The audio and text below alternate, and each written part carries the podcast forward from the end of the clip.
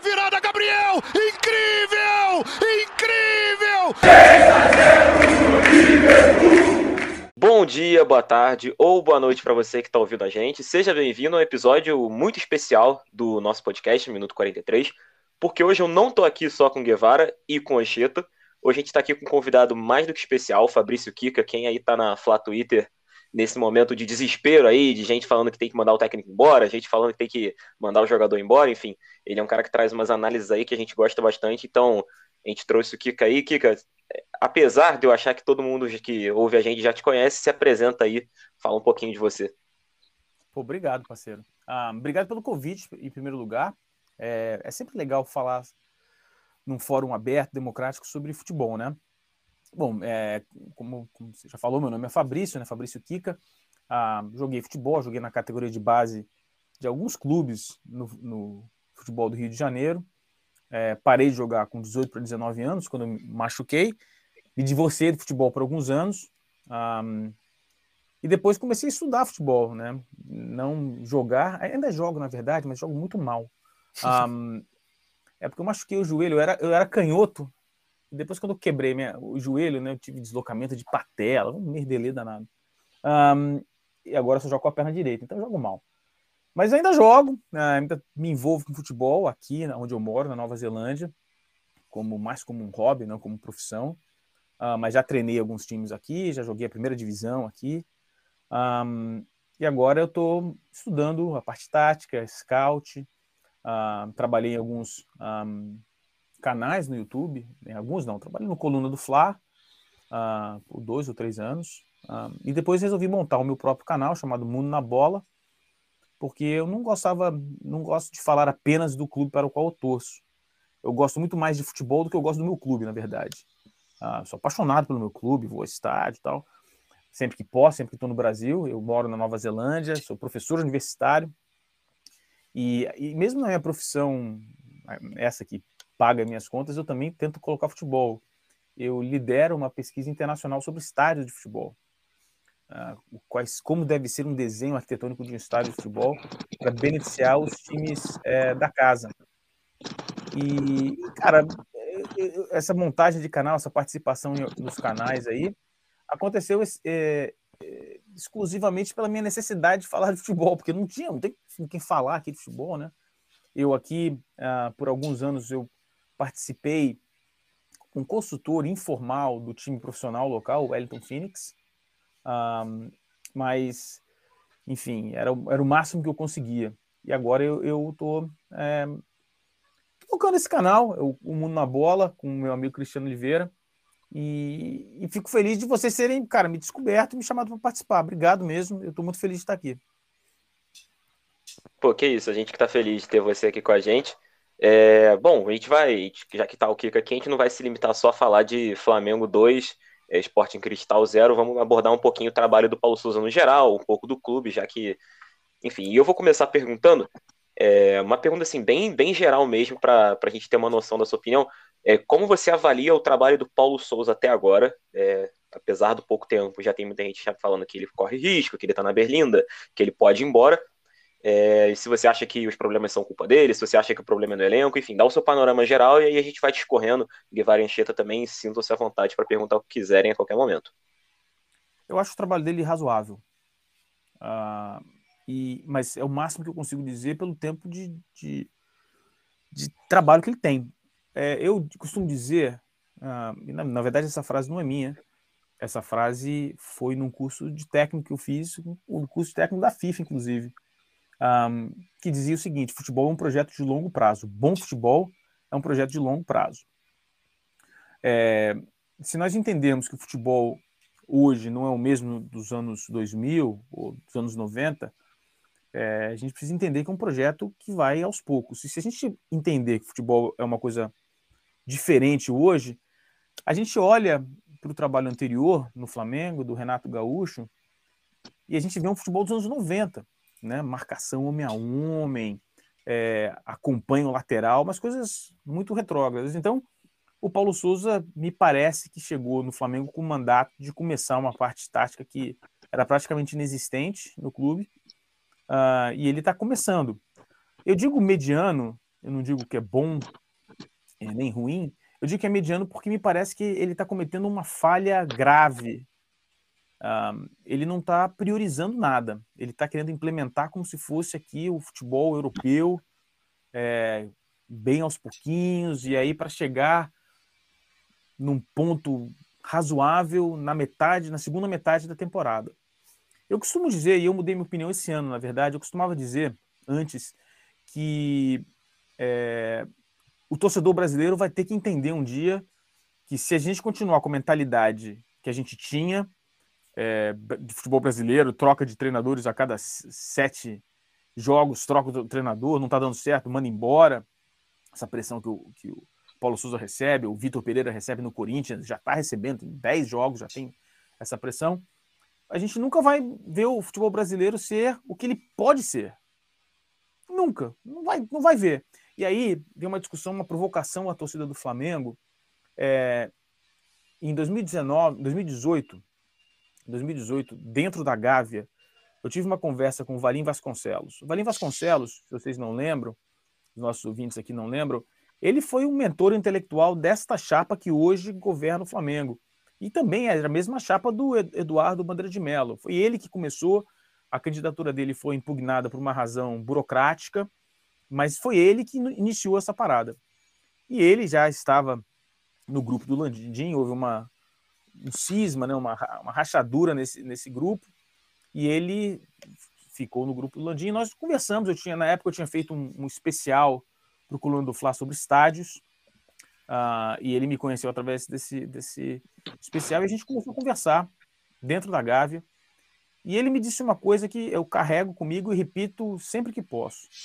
Ele disse o seguinte: o projeto do Flamengo é ser o primeiro super time fora da Europa.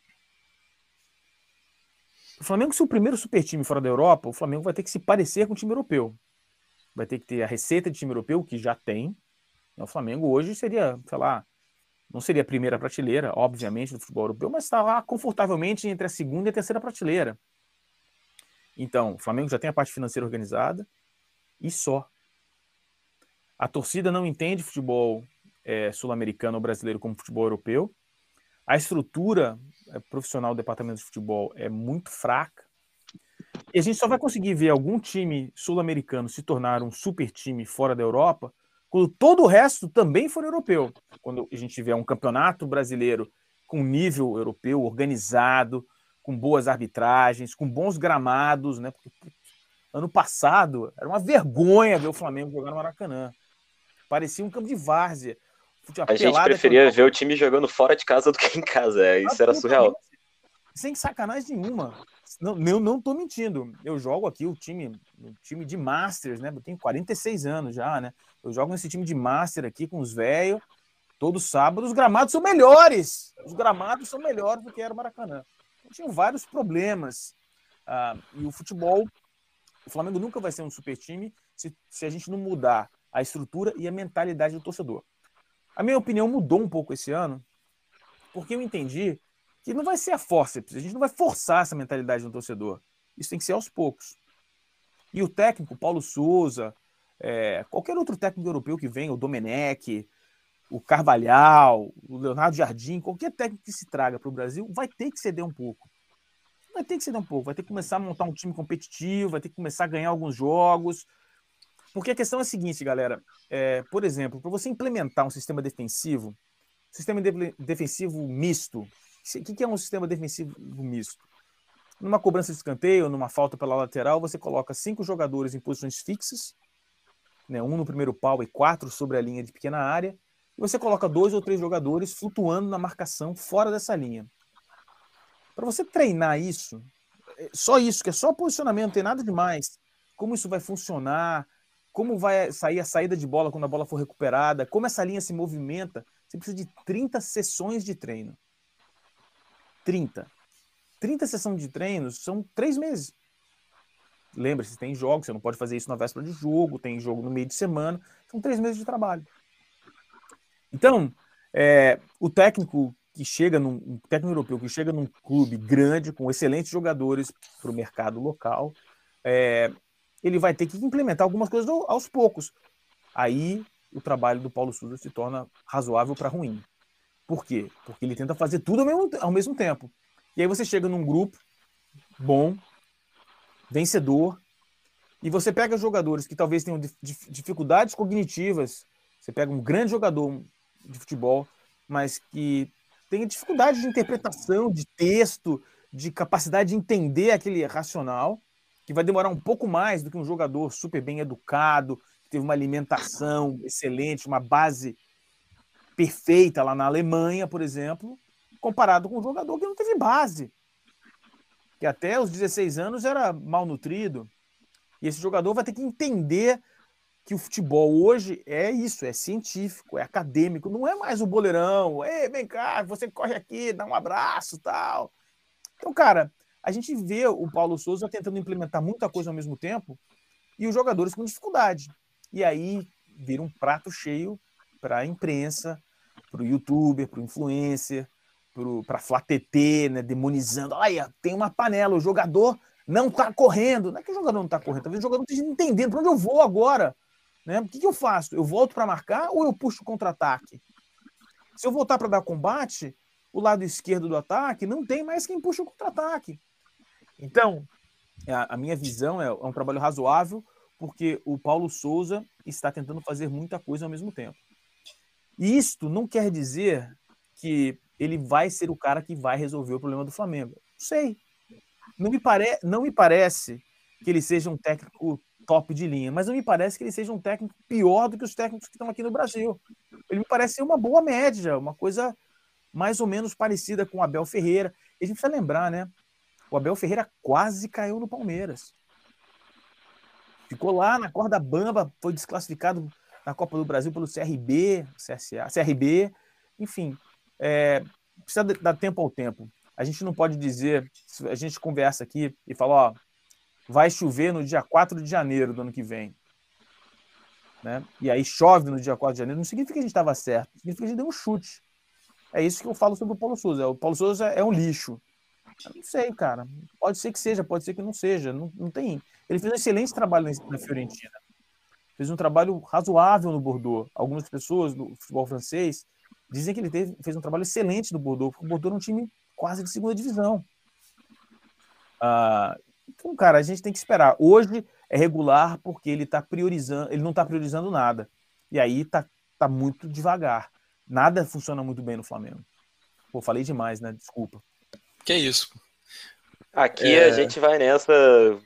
Tem horas que eu falo mais, tem horas que o Anchieta fala mais, horas que o Guevara fala mais, não tem problema nenhum.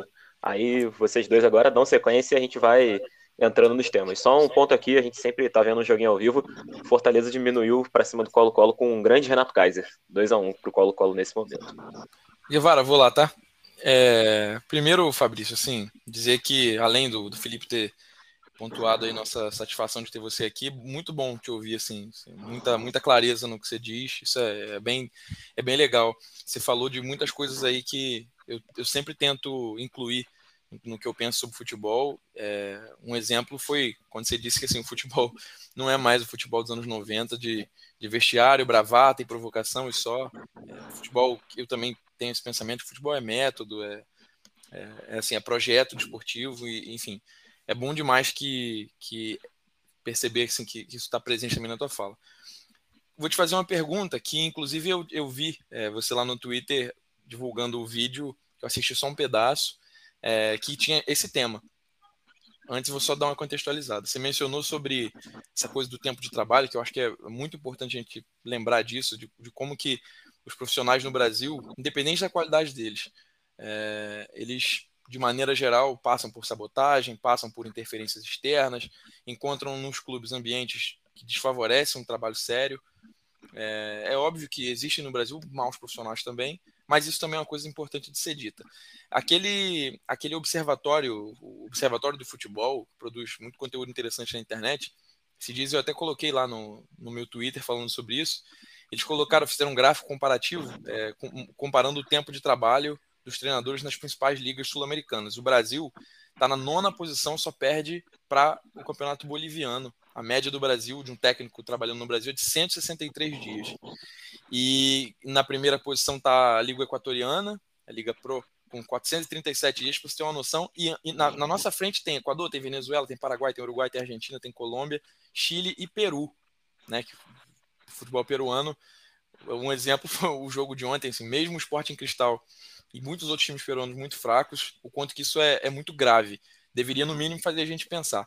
Tendo isso em mente, eu queria te fazer a seguinte pergunta, que ela é bem pontual. Mesmo que você já tenha, tenha falado assim, de avaliar o trabalho enquanto razoável, você vê o time do Paulo Souza evoluir? Você acha que o Flamengo do Paulo Souza evolui? Ou você pensa que a gente teve um momento de evolução e agora a gente está estagnado? Ou que a gente evoluiu? Queria saber o que você pensa sobre isso, em relação a evoluir, no sentido dos jogadores entenderem o que ele quer, mas principalmente do futebol que o time vem praticando. Eu acho que essa é a minha maior crítica, porque eu acho que evolui muito devagar. Mas a gente precisa entender o seguinte: naquele jogo contra o Atlético Mineiro, o Flamengo jogou melhor que o Atlético Mineiro. O Flamengo deveria ter ganho o jogo. O segundo gol é, do Atlético Mineiro, uma falha bizonha do Rodinei, que foi pouco comentada, na verdade, mas é uma falha de jogador primário. É, o cara, a bola passa 19 metros da cabeça dele, ele continua olhando a bola ao invés de se virar e marcar o jogador. Se tivesse colado no jogador que recebe a bola, se não me engano era o Vargas, o Vargas não teria passado para o Hulk. Uma falha bizonha. Naquele jogo o Flamengo jogou melhor, deveria ter ganho o jogo se não fosse essa falha do Rodinei. Mas aquele não era o Flamengo. Aquele foi um ponto fora da curva. Então o que, que acontece? O torcedor observa e o torcedor admite automaticamente que aquele é o ponto onde o time já está. Não, aquele foi um ponto fora da curva. O Flamengo vinha oscilando, fez um grande jogo contra o Atlético Mineiro, oscila um pouco mais, fez um bom jogo contra o Bangu, fez um bom jogo contra o Botafogo e fez um péssimo e fez dois péssimos jogos contra o Fluminense. O Flamengo não é esse time do Fluminense, esses péssimos jogos contra o Fluminense, e o Flamengo não é o que foi contra o Atlético Mineiro. O Flamengo é alguma coisa no meio disso. Mas eu acho que a evolução está muito devagar. Mas eu acho a, a, questão da evolução estar devagar, e é algo que eu, que eu mudei de opinião, eu acho que o time deveria estar evoluindo um pouco mais, porque o Paulo Souza deveria parar de fazer alguns testes e falar: ó, esses testes vão ser feitos aos poucos. O que o Paulo Souza está fazendo, no meu entendimento, é um mapeamento de jogadores. O que é o um mapeamento de jogadores? É saber como, como ele, durante a temporada, poderá aproveitar os jogadores que estão disponíveis. Por exemplo, o Marinho, eu não me lembro do Marinho jogando no Ceará, para ser bem sincero, mas no Vitória, no Grêmio, no Santos, os times que a gente pôde observar, o Marinho sempre jogava pela direita. Eu nunca vi o Marinho caindo pela esquerda. E aí, o Paulo Souza, na, na, no primeiro jogo da final, coloca o Marinho pela esquerda, de ponta esquerda. Ele é canhoto, né? Vai jogar, vai jogar para dar abertura no time, vai colocar ele para dar profundidade. Ele nunca jogou desse jeito. Por que, que ele faz isso? Ele faz isso porque provavelmente, possivelmente, ele recebeu a carta branca e, de, e, disseram para ele o seguinte: durante o Campeonato Brasileiro, ou desculpa, durante o Campeonato Carioca, faça os seus testes. Mapeie os jogadores, vê onde você pode aproveitar. E ele quer saber, ele quer sentar, agora que começou o ano do futebol, ele quer sentar e falar: olha só, Marinho jogando pela direita, nota 7. Marinho jogando pelo meio, nota 5. Marinho jogando pela esquerda, nota 2. Diego Ribas jogando como meia, nota 1. Jogando como volante, nota 2. Não está mais jogando. É, Lázaro jogando pela direita, nota 4. Jogando pelo meio, nota 0. Ele fez isso, essas experiências todas. Era, era muito pouco provável, se ele de fato fez isso, era muito pouco provável que o time fosse evoluir nesse cenário. Esse cenário não é um cenário de evolução, é um cenário de mapeamento de jogadores. E aí eu acho que é um erro, e aí é por isso que o trabalho dele é apenas razoável, razoável para ruim. Por quê? Porque o time não está evoluindo. Então a resposta é não, evolui muito, muito porcamente. Mas porque me parece que ele está fazendo essa série de testes, de avaliações e mapeamentos. E que devem acabar agora. E que devem acabar agora. O problema é o seguinte: não é um problema. Na verdade, eu acho que o entendimento dele é diferente do nosso. O entendimento do Paulo Souza é que é muito pouco provável que, mesmo fazendo o teste, que o Flamengo não passe na primeira fase da Libertadores. Mas eu digo o seguinte: desde a contratação dele, dia 10 de janeiro, quando ele começa a trabalhar no Flamengo, eu fizemos uma live lá no meu canal, no Mundo na Bola, nós dissemos: o time não estará pronto na estreia da Libertadores. Não adianta, futebol é um projeto de longo prazo. E aí, ele, cara. ele inclusive falou que, que. Não, que é isso. Ele, deu uma, ele falou isso em entrevista, que o tempo que ele estimava para que o time tivesse mais ou menos entendido o que ele propunha era entre quatro a seis semanas. Né? Esse tempo ele já teve. Eu, assim, eu, eu penso parecido contigo, acho que a evolução, se é que existe nesse momento, ela é muito lenta. É, muito e, e, mesmo que, que assim tenham acontecido algumas, algumas digamos, intercorrências nesse processo até aqui, por exemplo, a influência externa, essa coisa da mídia e tal, é, pensando só no campo, o problema é essa evolução muito lenta, né? Assim, porque muito lenta. os testes, como você disse, eu acho que o carioca deveria sim ser usado enquanto uma espécie de laboratório, mas não só isso, né? Então, ele passou, por exemplo, um exemplo básico aqui, até para você incluir isso quando você for responder novamente. Qual é a posição do Everton Ribeiro na cabeça dele? Eu não sei dizer, né? Chegou a ser ala pela esquerda, chegou a jogar por dentro, por exemplo, contra o Bangu na goleada. Ontem jogou pela direita.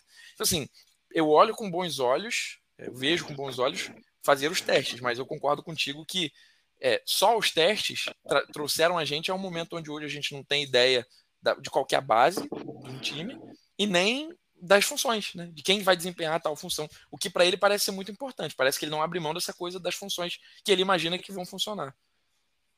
É, eu acho que ele, ele cometeu um. Na verdade, o erro nem foi dele. Eu acho que é, quando você contrata um técnico novo, era preciso era preciso que houvesse um alinhamento de expectativas. Olha só, técnico novo, esqueçam o Campeonato Carioca. A gente vai. Nosso objetivo é classificar na Libertadores na primeira fase. E terminar o primeiro semestre, ou, o primeiro turno do Campeonato Brasileiro, entre os cinco melhores, para a gente tentar. Se, se, o cara fala isso, se o Marcos Braz fala isso, cai o mundo. É pichação no muro da Gávea. Se o Flamengo contrata o Guardiola e o Guardiola fala: olha só, na segunda temporada a gente vai ter um time campeão, nego manda o Guardiola embora no dia seguinte. Porque não temos essa mentalidade. É, e não vou fazer juízo de valores agora a respeito disso, não. A gente pode falar sobre isso depois. E aí, ele errou. Se ele fala, eu não me lembro de ter falado isso de quatro a seis semanas, uh, mas ele errou não é mais de quatro, seis semanas. É, claramente é mais. E ele errou, talvez não porque ele tenha é, sido muito otimista ou sido mal brifado, não. Porque talvez ele não conheça os jogadores do Flamengo, da capacidade que os jogadores do Flamengo têm de assimilar um determinado esquema. Isso é a defesa do Paulo Souza. E agora eu vou concordar com você, é, porque depois de duas semanas, três semanas, já era para ele ter uma noção de como as coisas qual é o tamanho da pressão que vai haver. Ele é um cara das redes sociais, então ele coloca a foto dele com o cachorrinho, né, preparando comida tal. O cara que está lá presente, não é um cara totalmente alheio. Eu, eu, é, isso acontece com jogadores. Eu tenho amigos que jogam, jogaram futebol, né, se aposentaram agora, uh, mas que ainda trabalham em clubes europeus e etc. E os caras falam: olha, o cara tem rede social, mas não é ele que toca, é uma pessoa, ele não abre, ele não quer saber porque fica puto. Então, ele não. O Paulo Souza me parece que ser ele mesmo que faz os comentários, ele participa das redes sociais, enfim. Então ele já deveria saber qual é a pressão e ele deveria ter sido um pouco mais flexível e falar: olha só, olha só, eu acho que eu estou fazendo é correto, vai demorar um pouco, mas eu preciso montar um time básico aqui. Não dá para fazer, não dá, tudo bem. O Everton Ribeiro, olha só, eu queria fazer um mapeamento com você, saber como você joga pela direita, pela esquerda e pelo meio. Eu não vou fazer pela esquerda, não, parceiro. Desculpa, o caso do Everton Ribeiro é diferente, porque eu acho que o, caso do Everton Ribeiro, é, eu acho que valeu a pena fazer um teste com ele como ala pela esquerda. Eu, eu até imaginei que poderia dar certo. Eu, porra, o cara vai jogar pela esquerda, o cara já foi lateral esquerdo. Eu acho que pode. O Flamengo não tem um ala esquerdo, entendeu? O Lázaro é muito novo, é, não sei se ele vai jogar bem pela esquerda. Acho, achei que foi um teste bacana. Mas ele fez isso com vários jogadores, vários, mexendo demais no time. E Isla ele deveria... foi até zagueiro, né, pô? Pois, e, cara, e aí a questão da defesa é mais complicada. Eu ontem no programa, é, a pedido da, da, nossa audiência, os caras pediram pra gente o que seria uma simplificação no Flamengo. Porque tá muito complexo, cara. Não, olha só, vamos resumir aqui, vamos dar mais tempo pro técnico, vamos a, a, aumentar o astral aqui, vamos ganhar uns três jogos seguidos, vamos fazer uma goleada pra gente dar uma acalmada, pra gente conseguir trabalhar o famoso 6 a 6 a 1 contra o Goiás, né, do Jorge Jesus, né, que deu uma acalmada na galera, opa, as coisas vão funcionar aqui, entendeu? Aí o Emelec 2 a 0 aí, vamos lá, dá um tempinho pra gente. Ele precisa desse tempo. Ele precisa de uma simplificada tática, né? Porque olha só, é, hoje eu assisti lá no é, categoria canal do Raul Ando, análise do, do Guardiola, né? No jogo contra do Manchester City contra o Atlético Madrid. E, e, eu fiquei muito feliz de ter visto, porque foi exatamente o que eu falei a respeito é, do Flamengo, como o Flamengo venceria uma defesa bem montada com cinco jogadores e quatro jogadores, né? Uma linha de cinco, uma linha de quatro. Ele, exatamente a mesma coisa. Inversão de jogadas é, é a melhor saída. E aí, assistindo a, aquele comentário, eu comecei a pensar no Flamengo, eu falava, cara, é, o Flamengo precisa simplificar como marca, porque uma linha de três jogadores, uma linha de três zagueiros no final, qualquer, em qualquer parte do campo, seja a primeira linha, a segunda linha, é, uma linha com três jogadores não é suficiente para cobrir todos os espaços daquela área transversal. Você precisa de pelo menos quatro jogadores. Então, se uma linha tem três jogadores, automaticamente tem que ter uma movimentação. Um jogador tem que recuar, ou dois jogadores têm que recuar, e você tem que começar. E se recua um jogador, a linha da frente não pode ter três, a linha da frente automaticamente tem que ter quatro. Então, por exemplo, no jogo contra o Fluminense, é, em alguns momentos tinha uma linha de cinco jogadores atrás. Os dois, os alas e os três zagueiros compunham uma linha de cinco e a linha, linha da frente ficava com três jogadores. E aí parecia, olha só, tá um buraco. Não é que tá um buraco? O Flamengo tem oito jogadores defendendo contra seis jogadores atacando. Só que a linha, a última linha, tinha cinco jogadores. Então, tá faltando no Flamengo uma simplificada. O melhor método de defesa, em termos de tempo e eficiência para montagem é o 442. Moleza de montar, de Celso Rotti a Joel Santana, todo mundo consegue montar isso com muito pouco tempo de treino. É posicional. Tem dois tipos de treino, né? Tem o treino posicional, onde você fala para o jogador, você vai jogar aqui, você vai jogar aqui, e tem o treino de movimentação. O treino de movimentação, aí de Joel, a Celso Rotti e a Bel Braga, eles não sabem como faz, porque eles são técnicos da década de 80 e 90 como é que faz a movimentação. Vamos treinar a movimentação. Os caras não sabem como fazer. Como fazer. E é isso que os Paulo Souza está tentando fazer. Ele está fazendo posição e movimentação. Precisa de tempo de treino. Então, monta uma linha de cinco, ficam três jogadores na frente. Está sobrando espaço na, linha, na primeira linha de combate. Tem que simplificar. Eu, por exemplo, simplificaria, e a minha sugestão para simplificação da, do processo de marcação do Flamengo para construção de jogada seria recua, é sempre um jogador que vai recuar. No caso, Mateuzinho ou Isla ou qualquer um que esteja jogando pela direita. Ou Rodinei. A, linha, a última linha será Rodinei, Fabrício Bruno é, e por aí vai. Davi Luiz e o que quer que seja. Formando a linha de quatro jogadores. É sempre um cara, ele que volta. A gente mata a subida do lateral, mesmo porque o Rodinei não sabe cruzar, né? Não sabe cruzar. E o Mateuzinho não sabe recompor. Então, a gente precisa. Vamos, então, vamos manter o Mateuzinho, vamos segurar um pouco mais o Mateuzinho, e aí a gente constrói a jogada, porque a próxima linha vai ter quatro jogadores, tranquilo, defesa está bem sentada, a gente pode começar a brincar com a, com a parte ofensiva. Então, é, voltando à pergunta original, está faltando ao Paulo Souza esse, essa compreensão que não dá para fazer um trabalho totalmente europeu, um trabalho de assinatura tática dele do nada no futebol brasileiro, porque ele vai cair vai virar um inferno. E eu digo mais: de 2010 até agora, a Mari Araújo, lá do Coluna do Fla, preparou uma, uma planilha com todos os técnicos que o Flamengo teve. Todos, sem exceção. Foram 19 técnicos, excluindo os, os, os interinos. 19 técnicos em 10 anos, 11 anos. Praticamente um, dois técnicos por ano. Neste recorte de tempo, eu nunca vi um técnico se recuperar da pressão que o Paulo Souza está hoje. Olha só, eu sou contra a demissão. Eu achei que o Paulo Souza era a pior alternativa disponível no mercado dos nomes que foram ventilados. Achei que era, era menos, era mais aposta de todos, com as piores. Pior que é... o Rui Vitória? Não, desculpa. Não, pior que o Rui Vitória. Mais pior que o Carvalhal, por exemplo.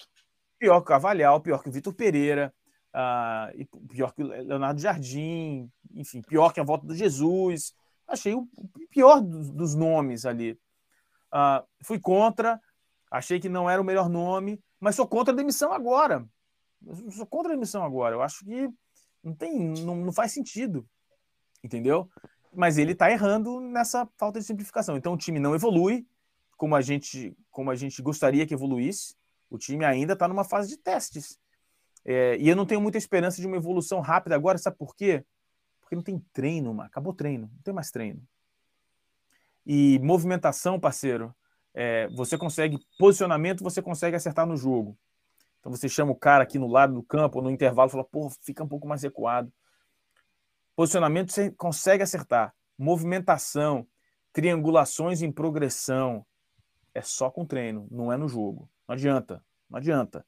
É treino, treino é movimento, é o famoso overlapping, é você, quando você passa a bola para o jogador, a, a triangulação em progressão, vai ser difícil explicar sem imagem, mas eu vou tentar. Quando um jogador detém a bola, ele tem duas opções de passe de jogadores próximos a ele. Quando ele entrega a bola, quando ele faz o passe para um jogador, esse jogador que originalmente tinha a bola, ele tem que correr para se tornar uma opção para esse cara que tem a bola na frente, na direção do gol. Então ele entrega a bola, ele corre na direção da bola ou na direção do gol e se torna uma opção para receber a bola. Isso, parceiro, não dá para fazer em jogo. Você não aprende a fazer isso em jogo, é só treinando. Não vai ter mais treino. Isso a gente não vai ver no Flamengo é, até provavelmente até metade do ano. E só um, um, comentário antes do Guevara fazer a pergunta dele. Isso que você falou da linha do meio ficar vazia, eu percebi muito porque eu fui ao primeiro jogo, inclusive, é, dei esse azar. E vi todo mundo, pô, o João Gomes tá, tá no bobinho, os caras estão botando o Flamengo na roda. E eu ficava, não, cara, o Flamengo só tá com pouca gente marcando, não é que o Flamengo. Porque, assim, óbvio, eu, eu aqui eu acho que eu sou o que. Eu não, não, não, não digo que eu defendo o treinador brasileiro no geral, mas eu, consigo, eu tento ver mérito sempre nos caras, porque eu acho que, por mais atrasados que alguns sejam, eles têm seus méritos. E eu falei, cara, não é que o Abel Braga revolucionou o Fluminense e criou o tic-tac, é porque tá o João Gomes tendo que marcar o André, tocando pro Cris Silva, tocando pro William, voltando no André, voltando. Óbvio que ele vai ficar no bobinho. Então, isso foi algo que assim, deu para ver ainda mais no jogo ali no estádio, momento que eu fiquei bastante irritado.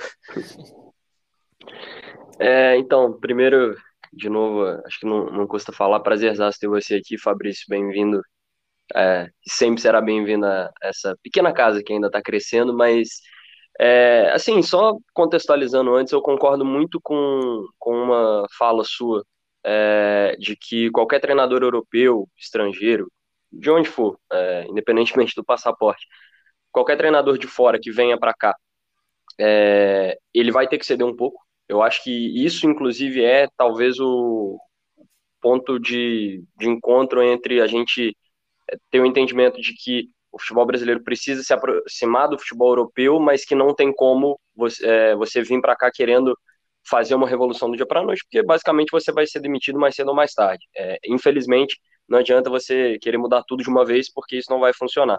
E concordo também que isso possivelmente seja o, o grande erro do Paulo Souza, querer mudar tudo de uma vez sem ter é, um ponto de partida que permita você criar uma, a base dessa, dessa pirâmide, de você começar a construir essa equipe.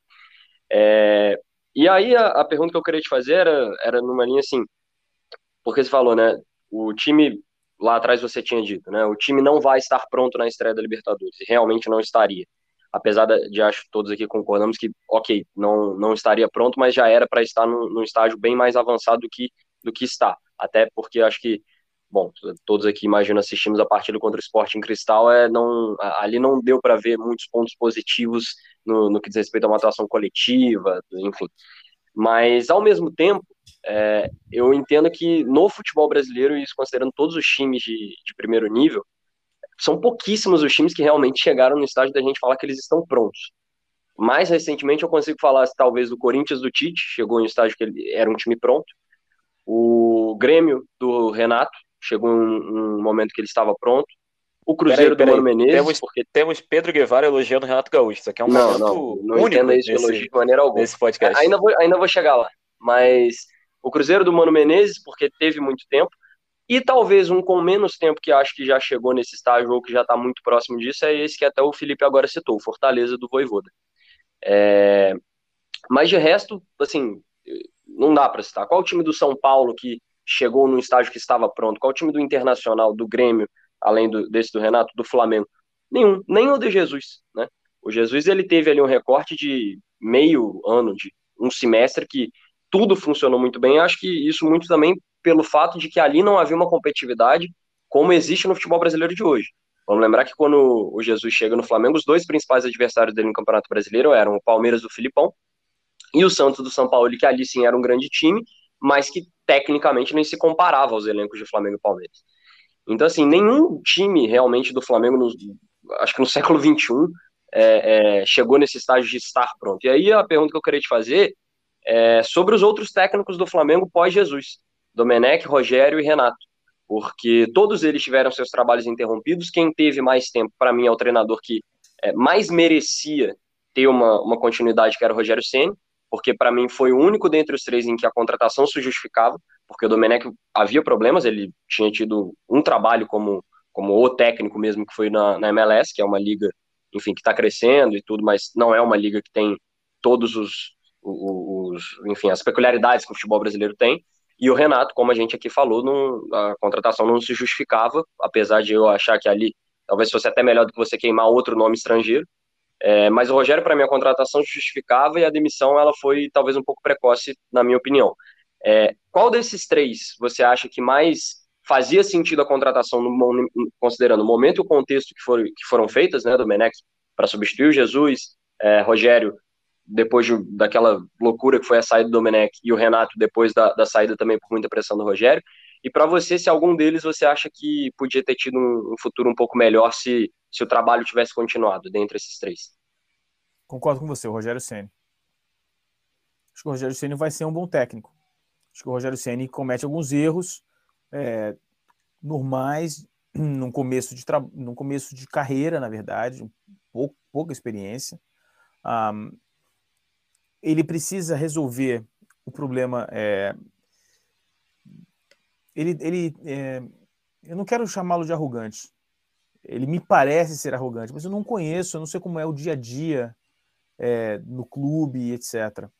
É, a gente vê agora, fazendo um paralelo com, com, o que acontece no São Paulo de hoje, ah, e é mó barato assistir o São Paulo, né, cara? Não o São Paulo jogando, mas os comentaristas do São Paulo, porque os comentaristas do São Paulo é, vivem de 2000 e, do tricampeonato lá de 2008, né, cara? Os caras vivem daquilo, é uma coisa muito louca. E pensar que o São Paulo naquela época era uma referência, né, cara? E hoje você vê o Rogério Ceni dando uma entrevista dizendo que não tem água na piscina. Esse tipo de, esse tipo de comentário que parece ser normal, natural, tem uma interferência muito grande no, na lida do dia a dia. O nego fica puto. E, e, eu acho o seguinte: não acho que é a melhor maneira de tratar o problema. Acho que a melhor maneira de tratar o problema é internamente. Fala, vem cá, é para é a gente organizar essa parada aqui, a infraestrutura tem que estar tá funcionando. O, o atleta tem que ter lá a piscina para sua hidroginástica depois do jogo, não é chegando e dando, falando no microfone, que aí é jogar merda no ventilador. Eu ficaria puto também. Provavelmente a piscina não está vazia porque por uma razão específica, por uma pessoa, mas quando vai para a imprensa, desse jeito vai. Então acho que o Rogério Ceni é, precisa melhorar esse tipo de coisa e talvez precise melhorar a lida dele dentro do, do clube. Agora, o Rogério Ceni, especificamente, é, me parece, me parece que exige um nível de profissionalismo que os times do Brasil ainda não têm, e isso acaba prejudicando a carreira dele. Ele me parece estar focado em organizar e fazer, ó, precisamos de uma estrutura super profissional que os times não têm. Então você olha para o Flamengo agora, uh, e a gente pode começar a discutir os critérios. Critério de contratação e critério de demissão. Então, se você olhar nesse recorte que você, você me perguntou, o Domenech, é, quando começou a se ventilar o nome do Domenech, o que, que a gente fez lá no Mundo na Bola? Vamos assistir os jogos dele lá na MLS, vamos ver como, é, como, como, como era o time dele. E a gente ficou horrorizado. Oh, não, meu, como é que vai fazer isso? Como é que a gente vai fazer isso? E aí, eu dizia lá, na época, a gente, o Campeonato Brasileiro vai ser prejudicado e é por conta do Jesus. Jesus saiu duas semanas antes de começar o campeonato. A gente não tem. O torcedor do Flamengo, na, ele, se não me engano, ele se desligou do clube. Nós fomos informados que ele se desligaria do clube numa segunda-feira. Na quinta-feira ele teve um jantar com o Landim e o Landim disse: Não, tive um jantar com ele ele garantiu que vai ficar. Se isso foi verdade, pô, ficou todo mundo vendido. Então, o critério de contratação do Domenech foi super nebuloso. Eu achei sensacional e ainda acho sensacional os caras irem lá fora, fazerem uma entrevista, botar três ou quatro caras, ver quais são as opções. Só que aí, Guevara, volta para o problema original. Um dos problemas do Flamengo hoje. Quem faz essa seleção, cara?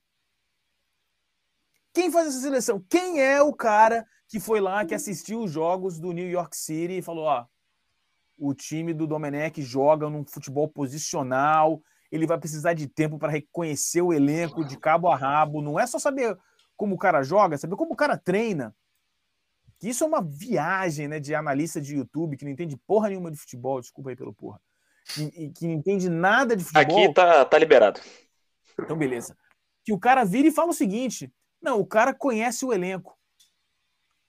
Não, não, calma aí. O cara conhece o elenco como? O cara só viu o cara jogar. O cara não sabe como o cara treina. O cara não sabe se o cara é um cara é, dedicado. O cara não sabe se o cara é um. Nada. O cara sabe como ele joga. Então, quando você pega o Domenech, quando você pega o Rogério Ceni, quando você pega o Renato Gaúcho, o Renato Gaúcho para mim foi um escárnio. A contratação do Renato Gaúcho foi um escárnio quem entende um pouquinho de futebol se sentiu ofendido. Ofendido, porque aí, por pior que tenha sido o Rogério Ceni, havia ali no Rogério Ceni uma, uma, uma vontade grande de implementar alguma coisa tática diferente. Havia um trabalho tático. Quando você manda o Rogério Ceni embora, você traz o Renato Gaúcho, é simplesmente um oba-oba, um boleiro, um churrasqueiro, entendeu? Que vai tentar tirar leite de pedra. A gente falou aqui quando, quando o Renato foi contratado, uma das coisas que eu disse foi é, que era muito irônico que, bom, ali o Flamengo estava, e ainda vamos falar um pouco sobre isso no episódio de hoje, mas essa coisa de não conseguir esquecer 2019 e deixar 2019 para trás. É muito irônico como que o Flamengo contratou para tentar voltar a 2019, talvez o principal derrotado de 2019 naquele 5 a 0 É como se a Alemanha contratasse é. é como se a Alemanha contratasse o Filipão para substituir o Low depois do 7x1. É, é, muito louco. Exatamente. É o principal derrotado, é, morreu pela boca e foi. Cara, foi um escárnio. Então, a, eu acho que o Rogério Ceni é, não está pronto para o Flamengo. Não estava pronto para o Flamengo. É, eu acho que ele não está pronto nem para o São Paulo, para ser sincero. Mas eu acho que ele é um cara que tem potencial. É um cara que entende futebol como eu entendo. Talvez seja o técnico brasileiro mais promissor hoje, né? Talvez seja. Talvez seja. Agora, é, a questão de ser promissor ou não depende muito de como ele vai entender o futebol daqui para frente. Né? Ele, ele, uh, o ser promissor vai requerer que ele pare a carreira dele um tempo e vá melhorar o que ele precisa melhorar. Ele vai precisar estudar futebol, Cara, é que eu não entendo direito, né, cara, com, o que passa na cabeça de um técnico como o Rogério Ceni, como o Barbieri, por exemplo, né? O Barbieri treinou o Flamengo, que era na época já o maior, é, o maior orçamento do futebol brasileiro à época. Porra, o cara, não sei se foi oferecido, aparentemente oferecendo para que ele ficasse no Flamengo. Se eu sou o Barbieri, eu tiraria um ano sabático, como fez o Tite. Eu ia para a Europa, ia bater na porta, cara, eu quero fazer um estágio aqui com vocês. O que eu preciso fazer para ter um estágio aqui com vocês? Ou então pedir para o Flamengo, falar, vem cá, pô, vocês têm os contatos lá com Benfica, pô, me ponham em algum clube para que eu consiga fazer um estágio e aprenda de fato como é a parada de treinamento europeu. Ninguém faz isso e o Rogério Senna tem que fazer isso. O Rogério Senna tem que fazer isso. Não vai aprender tomando porrada o tempo todo. Ele vai, vai ter que dar um passo para trás, como fez o Tite. Lembremos, hein? O Tite, que faz um trabalho péssimo na seleção brasileira, fez um trabalho excelente no Corinthians, depois que parou de trabalhar por um ano e foi estudar. Tem que fazer isso. E eu acho que o Rogério O Galhardo Senna... também fez, me parece, né? O Galhardo também fez, entendeu? E o Galhardo ainda é, é que o Galhardo é um, é um, ponto também fora da curva, né? Porque ele foi para o Nacional, fez um trabalho regular no Nacional e depois caiu no, no River Plate. O River Plate é segunda divisão, um time tumultuado e teve carta branca pelo histórico que teve no futebol argentino. Falou: olha, faz. É aquela comunhão, eu chamo de alinhamento de planetas, né? Acontece uma vez a cada 176 anos. Como Jesus foi também, né? como Jesus foi, né? O Jesus é, é muito engraçado, né? Eu, eu acho que é o melhor. Só, Fala. só antes de você entrar no Jesus, que a gente vai ter que trocar de sala no Meet, porque ele tem um Sim, tempo limite aqui. Aí, enfim. é, depois eu faço esse corte lá, Guevara. Então, beleza. Vamos mudar agora? Quer que eu clique lá no. Vamos, vamos, vamos para essa nova. Beleza. É, porque vai acabar o tempo nessa aqui.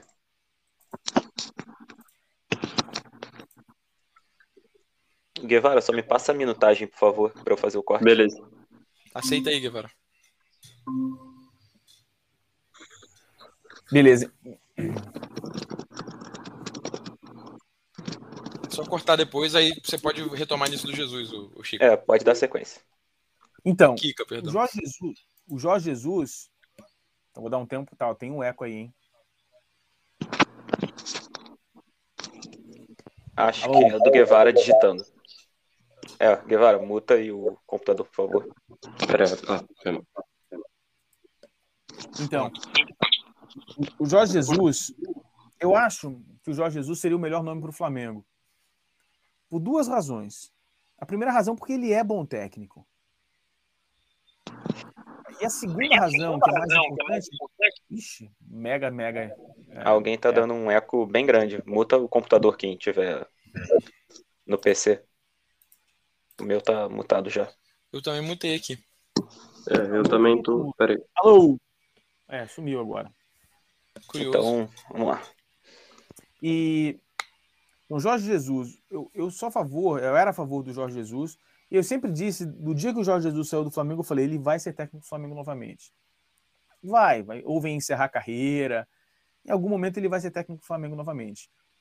A questão do Jorge Jesus ah, tem duas razões que me fizeram defender a volta do Jorge Jesus no final do ano passado. Primeiro, ele é bom técnico. Ele é bom técnico, ele é um bom técnico de futebol. E segundo, o relacionamento que ele tem com os jogadores e com a torcida. Ele vai ter crédito. Ele vai ter crédito. Então, se ele chegar na imprensa e falar: olha só, o elenco é um pouco diferente, o elenco está mais velho, eu vou precisar, talvez a gente não ganhe o Campeonato Carioca, eu vou estar começando o trabalho no- na Libertadores e vai ser difícil passar. A galera ia falar: ah, pô, mas beleza, né? É o Mister, a gente acredita, sabe que ele é capaz, beleza, vai.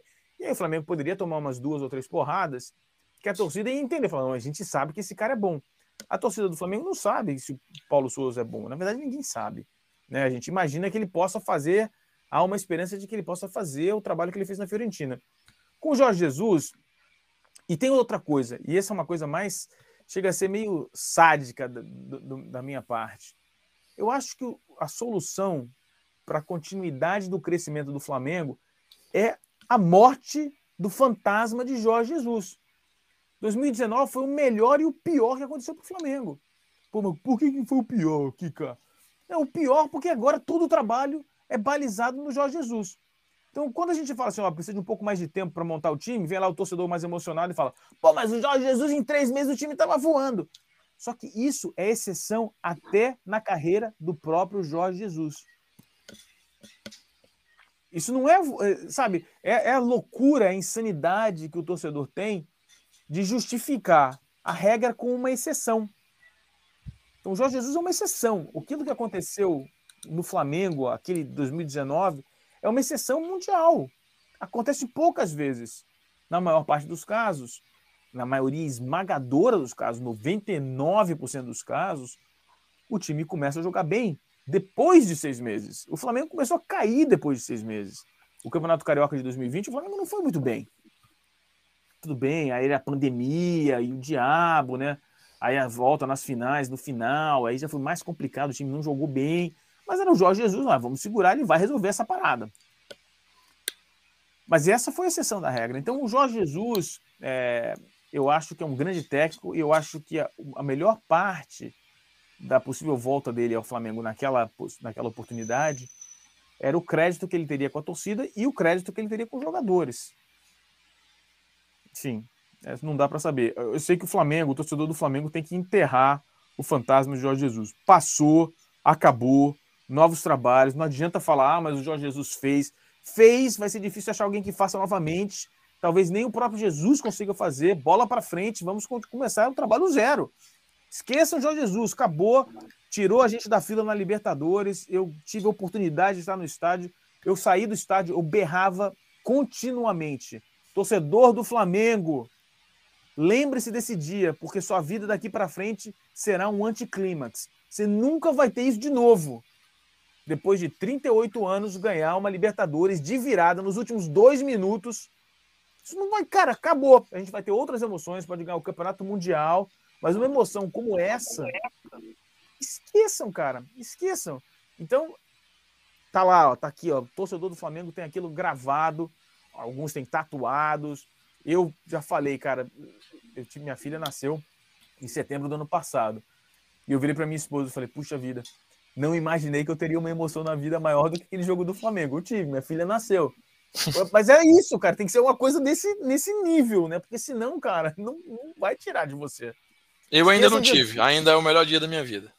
Pois é. Eu, jo eu jogo futebol com um cara que falou que em casa ele fala que a maior emoção foi o nascimento dos filhos, mas ele falou que pra gente foi, foi, foi o segundo gol do Gabigol. Olha só, só aqui pra gente, então, é o seguinte. Eu acho, eu acho que seria o dia mais importante da minha vida, aquela final. Só que a gravidez da minha esposa, últimos, nos últimos dois meses, deu um merdelê danado. Ela ficou internada. Foi um... Acho que só foi por isso. Acho que foi muito virado, hein? Se fosse um parto normal, tudo certinho, talvez não fosse, parceiro. É, uma outra pergunta que eu tinha para te fazer, que é uma parada que eu sempre converso muito com o Enxeta, até com um amigo nosso, o Cadu, que ele até fala, ah, vocês são dois fãs de jogador whey protein, porque eu sempre reclamo que o time do Flamengo é um time muito fraco fisicamente. É, eu, eu sempre assisto os jogos e falo, cara, é impressionante, pare... o, o melhor episódio nosso é sempre contra o Ceará, porque o time do Ceará sempre joga do mesmo jeito, é, com quatro jogadores pesados no meio campo, e eu falo, cara, é impressionante, parece que qualquer time um pouco mais físico consegue igualar o jogo contra o Flamengo. E aí, meio que emendando nessa resposta, é, eu queria que você comentasse um pouquinho de quais jogadores você acha que tem mais chance de se adaptar a esse sistema. Porque, por exemplo, eu acho que se por um lado o Everton Ribeiro é um cara que não se adaptou a jogar como ala, o Lázaro ele já conseguiu ter algumas atuações interessantes. O, o João Gomes é um cara que, enfim, está se adaptando bem ali àquele meio de campo, apesar de não ser um jogador tão completo, falta ali um pouquinho de, Falta, acho, acho que falta um pouquinho de refino a ele, mas, enfim, a combatividade dele eu acho absurda. É, quais jogadores você acha que tem mais chance de se dar bem? E se você acha que a gente precisa de mais jogadores físicos? Porque eu vejo o, time do Abel jogando, o Abel Ferreira no caso, pô, o centroavante dos caras é o Rony, o cara corre 120 minutos a 90 por hora o jogo todo, é, marcando atacante, aí o zagueiro toca pro, pro lateral, ele tá lá em cima, toca no goleiro, ele tá lá em cima, o Dudu volta o jogo todo, o Veiga volta o jogo todo, o Scarpa é, na final jogou como ala, enfim. É, queria que você falasse um pouquinho mais sobre o elenco nessa parte física e também falar quem você acha que está se adaptando bem ou quem pode se adaptar bem. A gente chegou aí o Ayrton Lucas, é, o Pablo, um zagueiro que chegou também, infelizmente, teve a, a, o azar de se lesionar ainda no treinamento. É, cara, ó, é... vamos lá, vamos começar do goleiro para frente no time que talvez fosse o time titular, né? O time que vem jogando mais vezes. É, o Hugo Souza não vai se adaptar, ele precisa saber jogar com o pé, não consegue. E, e eu acho que ele é, ele é melhor goleiro do que ele tem jogado ultimamente. É, tem falhado demais e eu acho que ele não tá ele não tá muito bem de cabeça ainda não. Ainda tem a pressão e a gente via, a gente viu, é, principalmente no campeonato de 2020, quando ele jogou bastante, é, que os jogadores do Flamengo colocam muita pressão nele. Então, o Hugo Souza não vai, eu acho que vai demorar, não está pronto ainda. Uh, o Isla também acho que fisicamente não consegue. O Mateuzinho vai ter dificuldade, ele vai ter que aprender a, a recompor. Ele recompõe muito mal, ele volta muito mal. Uh, qual é o outro? O Rodinei, Rodinei não conta. Acho que o Rodinei não, não poderia fazer parte do elenco do Flamengo. Ele tem deficiências técnicas muito grandes. Ele cruza muito mal, ele marca muito mal. Então não poderia estar ali, não vai. Nos volantes, o Thiago Maia, eu acho que vai se adaptar bem se ele retomar fisicamente. Ele jogou muito mal contra o Sport Cristal, mas muito mal.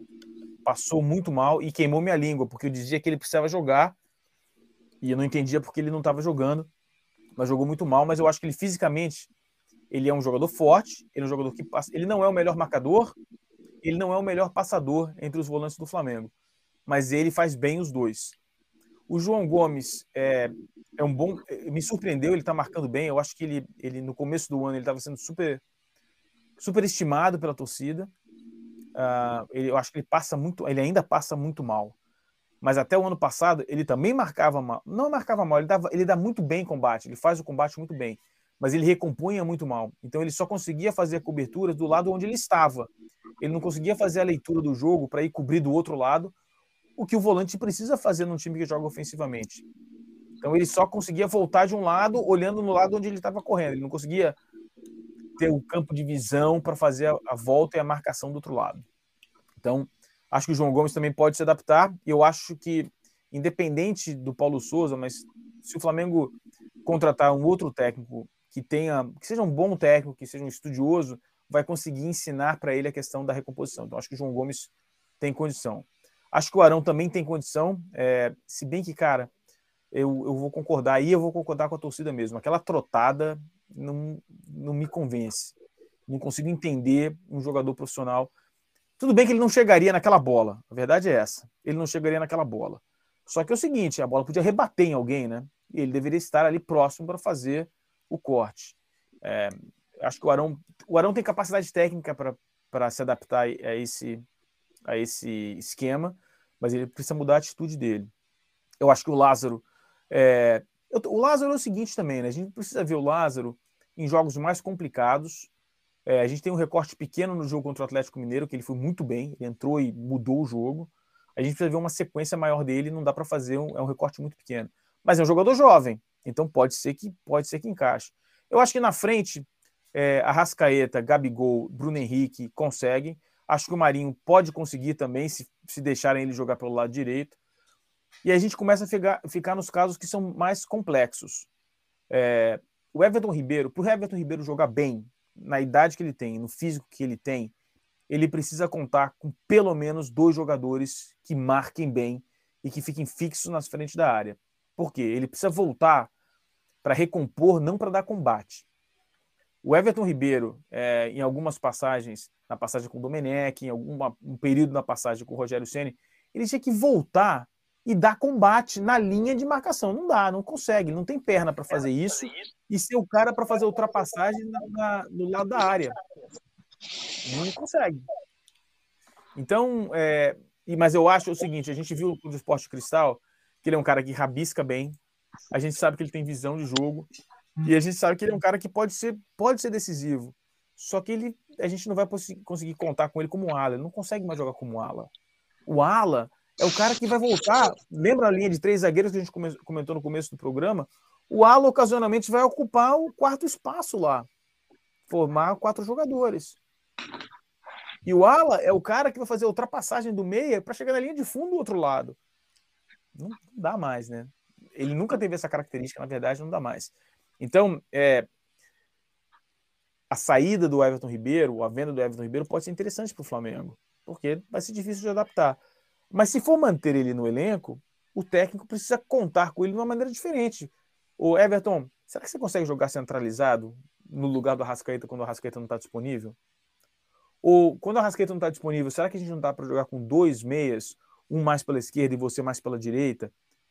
E aí a gente segura um pouco mais o volante atrás de você, se você, você não precisa vir dar o combate, pode só ocupar o espaço. Mas a resposta, Felipe, é o seguinte: é, o Everton Ribeiro vai ter dificuldade de se adaptar se ele tiver que voltar para dar combate atrás, não vai funcionar. Agora, Ponto aqui que eu jogador... sempre comento, é, antes de você continuar, que é, é justamente sobre Everton Ribeiro, que é um paralelo que eu faço com ele, dele com um jogador da Europa, que eu gosto muito, é um dos caras que eu mais gosto de assistir, que é o Davi Silva, que era um, é, é um cara parecido com ele, é baixinho, canhoto, é, visão de jogo muito Segura boa, é muito bom no drible, já jogou como é. aquele falso ponta, entre aspas, né? E aí no sítio do Guardiola, que enfim, é, é, outra, é outro esporte praticamente, ele jogava no meio junto com o De Bruyne e com o Rodri. E eu sempre falei, cara, eu acho que o Everton Ribeiro tinha que aprender a jogar pelo meio, porque pelo lado ele precisa de uma intensidade que eu acho que ele não tem mais para oferecer com com 31 anos, nem é questão da idade, é questão mais do, do físico do jogador. O Hulk é um cara de 35 e, enfim, é um touro, mas é, o Ribeiro é um cara que eu sempre, eu sempre fiz esse comentário aqui dele jogar pelo meio, mas ser mais a... interessante para o time. Aqui a comparação com o City é por causa do De Bruyne, né? O De Bruyne é, é um jogador que permite o jogador que joga, os jogadores que jogam do lado dele a subir porque ele, além de dar um apoio, dar um passe perfeito, ele marca bem para cacete. Então, é, quando o Flamengo, na época do, do Rogério Ceni, o Flamengo jogava praticamente sem volante, acabou, acabou o Everton Ribeiro. porque o Everton Ribeiro voltava para dar o combate, e o Everton Ribeiro até dá o combate relativamente bem, é, se ele estiver postado, não se ele estiver voltando para dar combate, ele também não, não faz bem. Uh, aí acabou, cara, não tem mais jeito. Como é que vai fazer? Não funciona.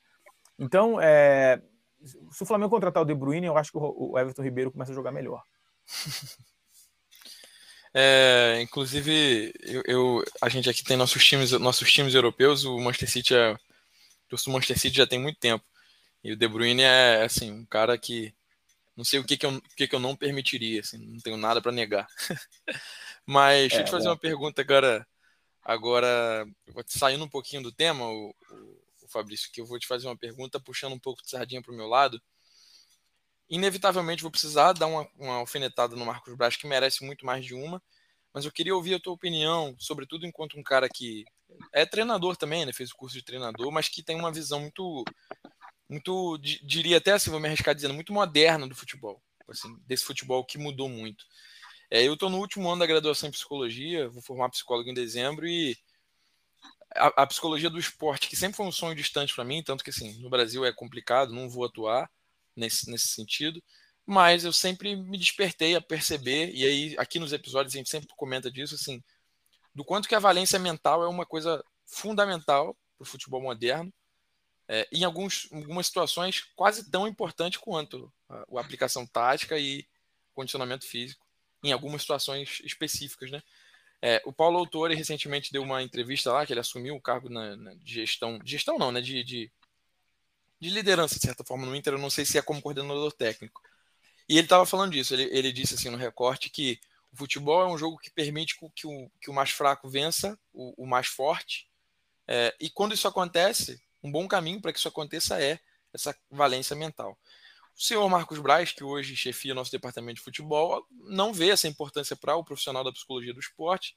Né? Ele já falou isso abertamente há um tempo atrás. Aí, recentemente, meio que dando uma passada de pano, ele disse: Não, eu não tenho problema nenhum com isso, tanto que na base sempre tem. Né? Na base tem psicólogo do esporte, mas o nosso departamento de futebol, para trabalhar com o nosso elenco principal, não existe isso existiu um profissional com o Jesus que não era nem psicólogo. Aquele cara, é, na verdade, assim, não dá para avaliar um o trabalho coach, né? dele. Né? É, é um coach, o cara é engenheiro, coach, mas que, vamos colocar assim, era pelo menos um, um profissional é, que estava ali para poder dar conta dessa questão mental do jogo. Então, assim, eu queria que você falasse um pouquinho sobre essa situação no Flamengo, porque daria para a gente discutir um exemplo, a questão do Hugo que você falou.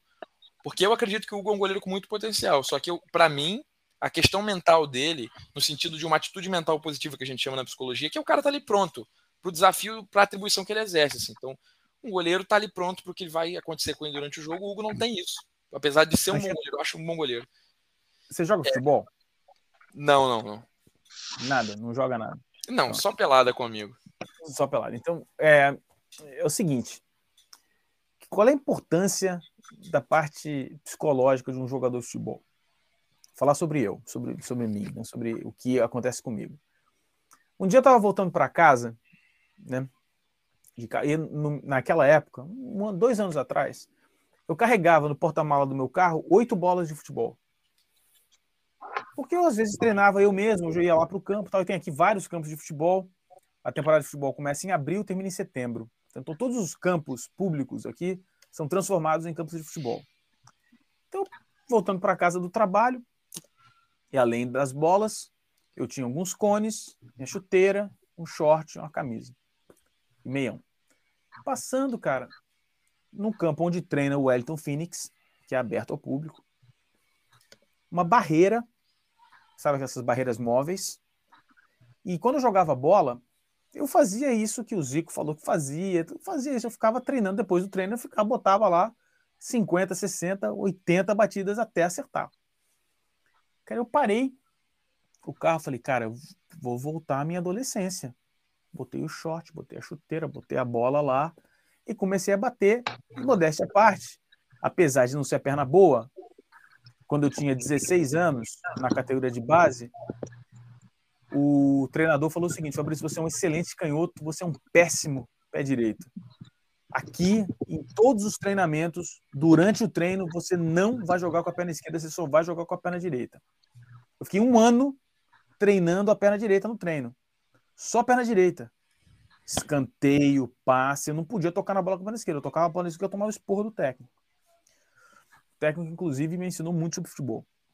E aí, parei o carro, falei, puta, vou bater falta. Vou ficar aqui a tarde inteira batendo falta, cara. Peguei a bola lá, aonde eu gosto, né, caindo pelo lado esquerdo para bater com a perna direita. Botei a barreira um metro e meio a menos do que deveria e fiquei, cara. A cada duas bolas eu até sacaneio, porque eu gravei, né? Eu gravei e eu botava três, quatro bolas seguidas no ângulo direto. Treinava, eu sei bater bem na bola. E aí tá. Começou a temporada, isso foi um pouco antes da temporada, e eu, eu sou o batedor de falta do time. Quantos gols de falta eu fiz na temporada? Nenhum. Nenhum. As bolas ali no lugar tal. E aí, pô, mas aqui tem o goleiro. Não é que tem o goleiro. Eu não consegui colocar nenhuma bola no ângulo. Nenhuma bola no ângulo. Não consegui. Lá, lá eu conseguia. Outra coisa. Quando eu tô treinando, quando eu tô treinando, eu treino, eu faço um treino de pedalada. Eu pego a bola, eu coloco dois cones, eu dou quatro pedaladas antes de chegar, toco com, com o pé esquerdo, dou mais quatro pedaladas, corto no cone com o pé direito. Eu sei fazer isso. Se eu pegar, botar a bola ali, eu faço, dou rápido, uma pedalada rápida. Por que, que eu raramente uso isso no jogo? Eu raramente dou uma pedalada no jogo, mas muito raramente. Eu preciso pensar, falar, puta, vou dar uma pedalada aqui. E eu planejo a pedalada antes, já não é algo que está dentro da minha cabeça. Não está lá. Outra coisa, outra coisa. Por que, que a gente. É, outra, drible fácil, né? O drible mais eficiente do futebol é quando você se dirige no jogador, você consegue colocar o seu pé sob a bola, você levanta a bola na altura do joelho do adversário e você coloca a bola na altura do joelho do adversário, porque não tem como o cara marcar. O cara tem que abrir a perna, é difícil de marcar. Então essa bola vai passar pelo adversário e provavelmente o adversário vai te derrubar. Eu raramente faço isso. Eu normalmente eu corto e, e, e dou prosseguimento. Por que que durante o jogo a gente não consegue exercer o básico da nossa profissão ou da nossa atividade? Porque nossa cabeça tá não está com a confiança que deveria para estabelecer aquela série de movimentos que você sabe fazer. Então, a confiança para mim no futebol é, é, mais da metade da, da importância do jogo. Porque se você está confiante, primeiro, os seus canais de atenção estão mais ligados, você presta mais atenção no jogo, você fica mais focado. Segundo, você consegue exercer melhor a parte tática, porque você confia que a parte tática também vai funcionar e você consegue fazer os movimentos que você é capaz de fazer. Você é capaz de dar aquele drible. Então, a confiança, que é um ramo da parte psicológica, é muito importante. E é um dos maiores absurdos um time profissional é, de futebol com mais de um bilhão de faturamento. O clube tem mais de um bilhão de reais de faturamento. Não tem um departamento de psicologia esportiva ativa dentro do, do, do futebol. Isso é um absurdo. E não é um psicólogo para sentar e falar dos problemas do jogador, não. É para fazer com que o jogador ative essa parte da, do cérebro, que eu não sei qual é. Fala, cara, você sabe fazer a pedalada? Então você vai dar a porra da pedalada lá até você mandar essa pedalada. Porque a pedalada, você dá duas pedaladas, não tem como marcar a pedalada. Não tem como marcar a pedalada. Não dá, passa o pé em cima da bola uma, duas, três vezes, o cara vai, o zagueiro vai cair. Não tem jeito. Então, é um absurdo não ter, é uma prova cabal da falta de profissionalismo e é uma, é prova cabal que o Marcos Braz está exercendo uma função para o qual ele não é capacitado. Quando ele deu essa declaração, o Cristiano Oliveira, que trabalha comigo lá no Mundo na Bola, enlouqueceu. Poxa, um absurdo. E é um absurdo mesmo. É uma, um atraso. É uma coisa que não, não poderia acontecer no futebol entendeu? A gente precisa que isso esteja, que seja parte fundamental. E não é, e não é, é como eu disse, não é só uma psicologia clínica, é uma psicologia esportiva para alta performance. E aí, eu sempre, sempre vou lembrar e eu uso esse exemplo todas as vezes. Matheus Salve no jogo contra o São Lourenço. Nem foi, nem foi uma pessoa, ele perdeu a bola, ele foi dar um chute devia ter jogado a bola para fora, ele vacilou, perdeu a bola, gol fora da Libertadores. Depois, no jogo seguinte, ele marca um gol, chora, né? Contra o Atlético Goianiense, cai de joelho chorando, se não me engano, até foi um frango. E a partir daquele momento, para mim, ficou claro que aquele jogador psicologicamente estava acabado. Ele não, dificilmente ele vai conseguir recuperar por ele mesmo, ou vai demorar um ano para recuperar. O impacto daquela. E é, é compreensível, um jogador muito jovem, é, mal escalado, mal posicionado, comete um erro e praticamente encerra a carreira, vai pesar muito na carreira dele. E, e aí, enfim, fica claro que o, a parte psicológica do jogador, a confiança é fundamental e não ter um departamento totalmente operacional dentro do, do, do Flamengo e não é, e, novamente, não é uma, uma clínica psicológica, é um departamento de psicologia esportiva de alta performance. Porque mesmo o peladeiro como eu tem dificuldade no jogo de exercer aquilo que eu sei fazer. Você imagina um jogador que perdeu o Andréas Pereira. Você acha que o Andréas Pereira está bem psicologicamente? Pô, eu queria trazer ele como exemplo aqui, assim. Você usou o termo é, é, extremamente correto, né? A, a, única experiência que eu tive na graduação foi uma, uma disciplina que eu fiz de psicologia do esporte. Você falou de ativação, então é justamente o termo que a gente usa. Ativação na psicologia do esporte é o que a gente entende enquanto é, é um indicador de prontidão do atleta para o desempenho, né? Ou seja, é, é, em, em, termos simples, é o quão pronto ele está para desempenhar o papel dele dentro do campo, no caso do futebol. Isso varia desde o estímulo na faixa zero até o estímulo máximo. Então, o atleta, para além de sua capacidade técnica, de, de, tudo que não é mental, ele pode estar ativado desde o zero até o seu máximo. E, e lógico que esse máximo pode ser variável. Então, assim, não estou querendo aqui fazer como um engenheiro de obra pronta, no sentido de se tivesse o departamento, não tinha o Andrés não tinha falhado, a gente tinha ganhado a Libertadores. Não é isso. Mas é como você disse.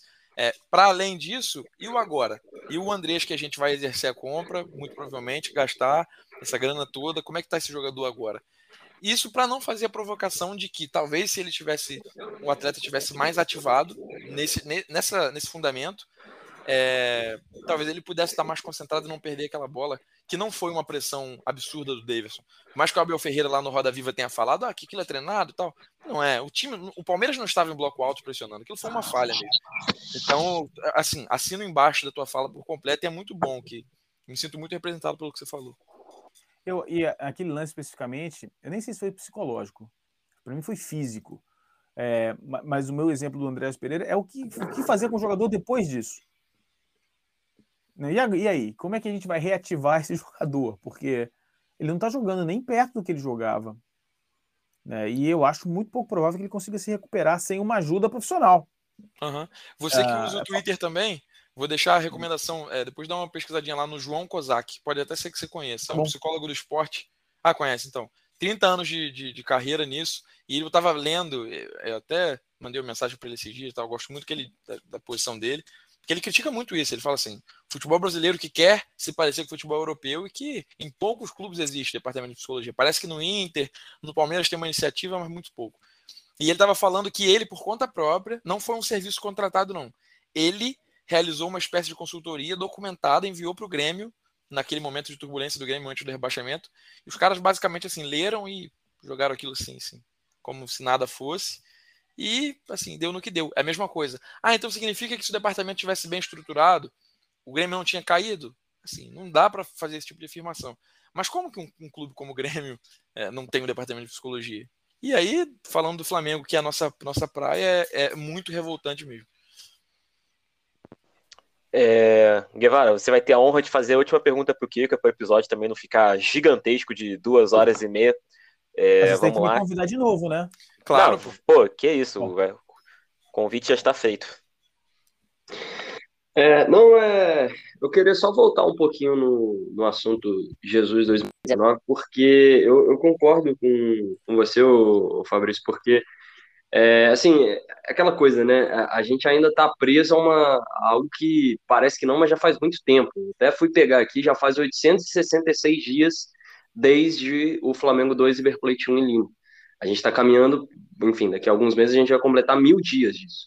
É, desde aquela, aquela tarde maravilhosa em Lima, que enfim, é, é, é o grande símbolo da, do, daquele time campeão, daquele time de, de, vários títulos, histórico, que marcou a época e tudo, muita coisa aconteceu. É, veio uma pandemia que agora já está caminhando para o fim, o Palmeiras saiu de um, foi para três títulos de Libertadores, eu não conheci o Anchieta o Felipe, agora conheço, começou uma guerra na Ucrânia e, e a gente ainda está preso aquilo, né? É, lá se vão mais de dois anos, então é, até um pouco assim, caminhando, é, é, é se a gente for pegar essa trajetória de 2019 para cá, a gente vê que muita coisa no próprio Flamengo aconteceu. A gente teve três trabalhos completamente diferentes entre Domenech, é, Rogério e Renato.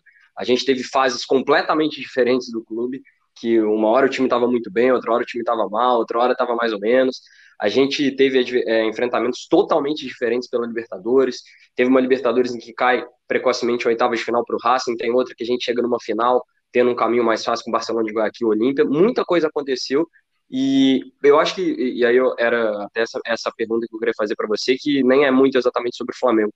É, porque eu acho que o, o principal ponto de mudança de 2019 para cá, que é algo que eu já tinha citado na minha, na minha primeira fala, é que o nível do futebol brasileiro não chegou no nível do futebol europeu, muito longe disso, mas cresceu muito. Né? Eu acho que hoje, enfim, é o que eu falei, né? A gente tinha como principais adversários no Campeonato Brasileiro de 2019 o Palmeiras do Filipão e o Santos do Jorge Sampaoli.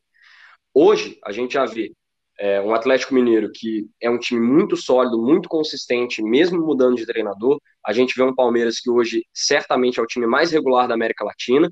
E a gente já vê outros times aí já surgindo, é, o, nosso rival, o Botafogo, tem um técnico para mim muito bom, que é o Luiz Castro, e que eu, é um dos times que eu estou mais curioso para ver como é que vai ter, como é que vai funcionar nesse futebol brasileiro. A gente tem o Vitor Pereira no Corinthians, é, o Fortaleza do Voivoda já é um time consolidado. É um futebol brasileiro, para mim, de outro nível. E eu queria saber é, de você, é, o que, como que você encara assim, essa, essa mudança. Assim, a gente sai de um 2019 onde a gente tinha, no máximo, três times realmente competitivos, que a gente pudesse olhar e falar, não, esses times tem totais condições de se postularem ali como o melhor time do futebol brasileiro, e hoje a gente já vê uma é, distribuição de forças muito maior, por mais que ainda exista ali uma polarização entre três times principais, Flamengo, Palmeiras e Atlético Mineiro, muito é, até citando outro nome que a gente já falou aqui, o próprio São Paulo, do Rogério Ceni, é, eu acho que é um nível já de, de, de outro patamar, assim, em relação ao que a gente tinha três anos atrás. Eu concordo. Eu acho que você está certo. Eu acho que isso, as conquistas do Jorge Jesus em 2019 proporcionaram essa mudança no futebol brasileiro. Se o Flamengo tivesse sido campeão brasileiro e da Libertadores com Abel Braga, o Jorge Sampaoli teria feito sucesso, talvez tivesse ido para o Atlético Mineiro, mas não haveria no futebol brasileiro essa enxurrada de técnicos estrangeiros. Talvez o Voivoda não tivesse vindo, o Abel não, certamente não teria vindo, o Abel Ferreira é, o Gesualdo, que também tentou e não deu certo, enfim. Isso aí é, é oferecimento do Flamengo. O que a gente está vendo é isso. Em 2018, se, gente, se vocês assistirem aí os melhores momentos de alguns jogos de 2018, os melhores jogos dos melhores times, a grande maioria dos times saía dando um chutão para frente. Deus me livre. Era um chutão para frente. Essa saída de três, essa famosa saída, lavou piana, né? Joga três, recua o volante para fazer a saída, como o Jesus fez. É, eu acho, se eu não me engano, só o Diniz fazia. Se eu não me engano, o Fernando Diniz era o único que fazia isso. Ninguém fazia. Nem o Rogério fazia. Lembro do jogo fatídico, a nossa eliminação para o Corinthians na Copa do Brasil. O Corinthians do, do Jair Ventura, que era, era, era isso, assim. Era, é, era só, um chutão, só um chutão pra frente. Então, a própria chegada do Abel Braga no Flamengo em 2019 também é pautada pelo sucesso que o Filipão teve no, no Palmeiras em 2018. Sendo que a gente começou. Sendo que a gente, o Flamengo, acho que era um dos únicos times ali que tentava jogar alguma coisa com o Barbieri, que era um time que no é. começo era, foi muito bom, mas depois, enfim, declinou. Mas o Barbieri mostrava algumas coisas interessantes, tanto que hoje está fazendo um bom trabalho, mas é, Aquele é, ano era a época, época, do, época dos medalhões, né? Que deram muito certo. Que, que o Barbieri declinou. É que era um esquema óbvio e fácil de marcar. Um esquema fácil de marcar. Então, os jogadores rápidos pela ponta, o Paquetá recuado jogando de segundo volante, era colar alguém no, era colar alguém no Paquetá e fixar os laterais, o time não conseguia produzir. E a gente perdeu Mas, o Vinícius também, que foi. Perdeu o Vinícius Júnior. Era um é, desafogo, né? Era, um é, é, era o talvez... cara que. Não, perdão, te interrompi. O, o Vinícius Júnior era o cara que desequilibraria. Ele foi na saída na, na parada da Copa e etc, né?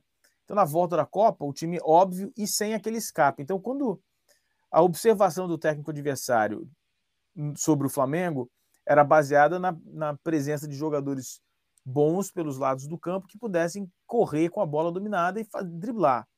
Só que no caso do Vinícius Júnior, não adiantava colocar só o lateral, porque ele ia driblar o lateral. Então, o técnico, um técnico razoável naquela época colocaria, o, fixaria o lateral e colocaria ou um volante ou um zagueiro para dar uma cobertura, porque o primeiro drible vai acontecer. E ficava mais fácil para o Flamengo, ficava mais o meio-campo, o espaço entre as linhas ficava mais desocupado. E a, gente tinha uma, e a gente tinha um grande adversário esse ano, que era o Henrique Dourado, jogando de camisa 9, que era um, era um marcador muito eficiente das nossas jogadas. E quando o Vinícius saiu, é. chegou o Marlos Moreno, que era outro baita atacante, né? Que ficou dois, um três anos sem marcar um gol, né? Um negócio. É. No Flamengo fez um gol contra o Palmeiras naquele jogo que o Paquetá isola a bola. E, o Paquetá, poderia ter sido um gol que ajudaria no título, né? e o Paquetá perdeu o título, né? Naquele, é. naquele jogo, que ele vai tenta virar o corpo para bater de chapa, ao invés de dar uma injeção na bola, ele vai. Joga lá na norte, parece, lá em cima. Parece uma, uma bailarina, né, cara? Era só dar um chute na bola, ele quis escorar tudo bonito, né, cara? Eu só lembro de, a gente estava comentando dos times, né? Eu só lembro de um time em 2018 que jogou um pouquinho mais bonito, que foi o Atlético do Thiago Largue, naquele, naquele primeiro momento mas é. o Thiago Largue também, assim, sumiu, né? Nem sei onde ele tá agora. É, a gente vê que 2018 foi um ano bastante complicado pro, pro futebol brasileiro e mundial, né? Porque é só olhar também pra gente a seleção que foi campeã do mundo também jogava um futebol bem, bem, bem atrasado. rústico. É. Então, é, Guevara, você tá certo, eu concordo. É, eu só acho o seguinte: nós continuamos com três forças no futebol, só que a média a primeira página da, da, da, classificação, né, do 1 ao 10, melhorou demais. Vai ser melhor. Eu tenho esperança que esse Campeonato Brasileiro seja muito bom, na verdade. Eu acho que vai ser um bom Campeonato Brasileiro. Eu acho que o elenco do Corinthians é bom, apesar de velho, mas é um bom elenco. Se o Vitor Pereira souber administrar, ele vai montar um bom time. O Flamengo é uma incógnita, mas eu acho que vai ser um time competitivo. É, o, o, Atlético Mineiro, sem dúvida, é um time competitivo. O Abel, o Abel Ferreira tem que provar que consegue é, conquistar alguma coisa com pontos corridos, porque vai ter que. Não vai ter que melhorar. O time do Palmeiras agora já é um time competitivo para pontos corridos, porque é um time que agora tem uma transição rápida, tem uma jogada clara e eficiente, ou duas jogadas, né? Sai pelo meio com o Zé Rafael, ou sai pela ponta com o Rony. É, eu acho que é um time que. Eu acho que tem mais, mais times bons mas eu acho que ainda a polarização dos três das três forças ainda vai existir, só que a média melhorou. E a média é patrocínio é, Flamengo, é oferecimento Flamengo. Foi o Flamengo que instituiu essa, essa revolução no futebol brasileiro. A contratação do Jesus, o sucesso do Jesus, para avalizar o trabalho de técnicos estrangeiros. Porque, lembremos, é, São Paulo era meio que uma piada quando começou no Santos, antes do Jorge Jesus. E o Jorge Jesus foi bombardeado pela mídia esportiva e por outros treinadores do Brasil, né? Incluindo o Jairzinho, né? O Jair Ventura, né? um absurdo. Vários outros. Foram pouquíssimos técnicos à época que se mostraram relativamente abertos à vinda de estrangeiros. E ficou claro que esse processo era um processo de corporativismo, de proteção da sua própria classe profissional. Né? Mas a gente ouviu se eu não me engano, é, o Cuca e o Roger Machado foram os dois técnicos que se manifestaram relativamente positivos, eu posso estar enganado, a respeito disso. Os outros, Luxemburgo, Jair Ventura e por aí vai, Abel Braga. Renato mesmo, pô. Renato Gaúcho. Enfim. Teve aquele episódio do Alberto Valentim também no, é. no Flamengo no Botafogo Zero. O, o Alberto Valentim, para mim, cara, é... as pessoas que o conhecem dizem que ele é uma pessoa extraordinária. E ele talvez tenha sido uma das maiores decepções dos últimos anos, porque quando ele assume o Palmeiras, meio que interino, o time jogava, ele botou o time para frente, quis fazer um time mais ofensivo. Jogava muito bem e quase rouba o título do Corinthians que parecia definido, né? Teve um definido. Corinthians e Palmeiras em Itaquera que, se o Palmeiras vencesse, assumiria a liderança. E aí, não dá para saber o que aconteceu, cara. Não sei, eu não sei, é realmente difícil de entender. Mas, Guevara, eu acho que você matou a pau, parceiro. Acho que é isso mas, aí. Mas o Renato conseguiu, né? Tomar 3 a 0 do Atlético Paranaense do Valentim em pleno Maracanã. Pois então, cara, é. é para quem não acompanha o Kiko, eu recomendo aqui que vá no, no canal Coluna do Fly e veja a reação dele assim que acaba o Flamengo 5, Grêmio 0. Nunca esquecerei disso. Que ele, é, ele profere algumas boas. Ele profere algumas belas palavras pro Renato aí da, da, da terra neozelandesa que ele se encontra. Eu tava no estádio em 95.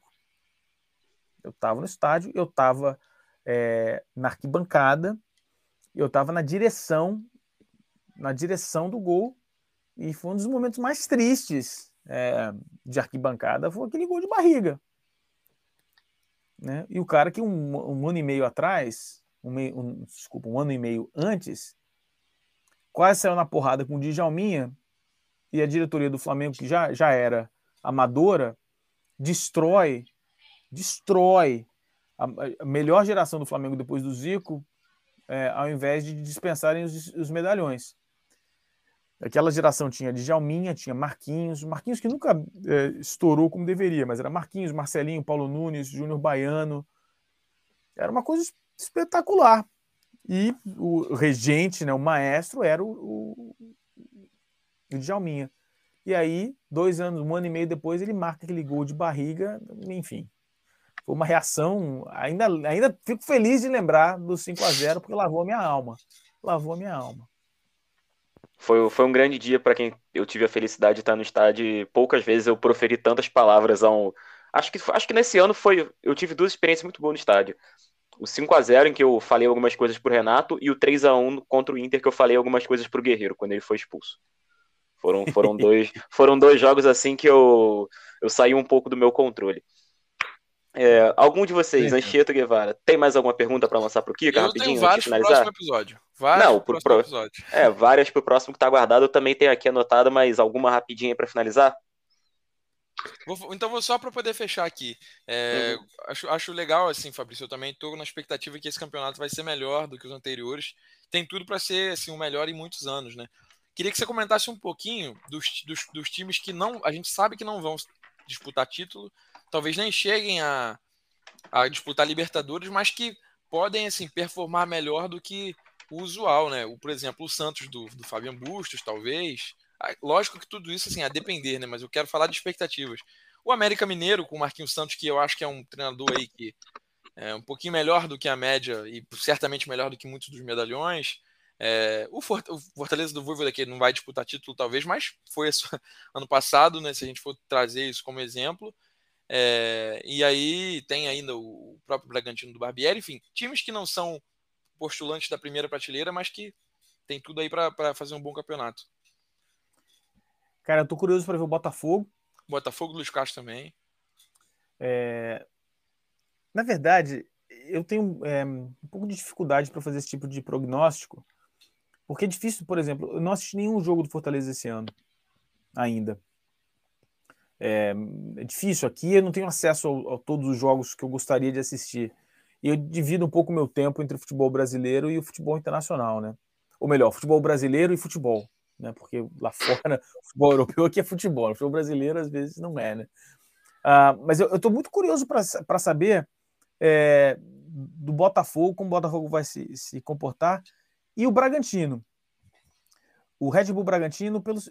Na verdade, o Botafogo e o Red Bull. E qualquer outro time que se torne SAF. É, eu tenho muita curiosidade para saber se esses times vão de fato é, entrar para conquistar títulos ou para fazer dinheiro para o investidor? O Bragantino, não me parece que o objetivo do Bragantino seja ganhar nenhum título. Me parece que o objetivo do Bragantino é formar ou contratar jogadores em formação e vendê-lo. E eu tenho é, alguma expectativa que isso não vai acontecer com as SAFs. É diferente, o Red Bull é diferente mas isso pode acontecer. E não seria o ideal para o futebol brasileiro, ah, porque o que vai começar a acontecer é os, os times do futebol brasileiro são grandes pechinchas. São grandes pechinchas, porque você, um investidor pode chegar com 100 milhões de dólares, que são 500 milhões de reais, e pode comprar um time que tem mais torcida que um time médio na Europa. por causa da dimensão do país. Então, você, é, a compra do Botafogo, né? É que é, essa conta eu estou sendo bem leviano, né?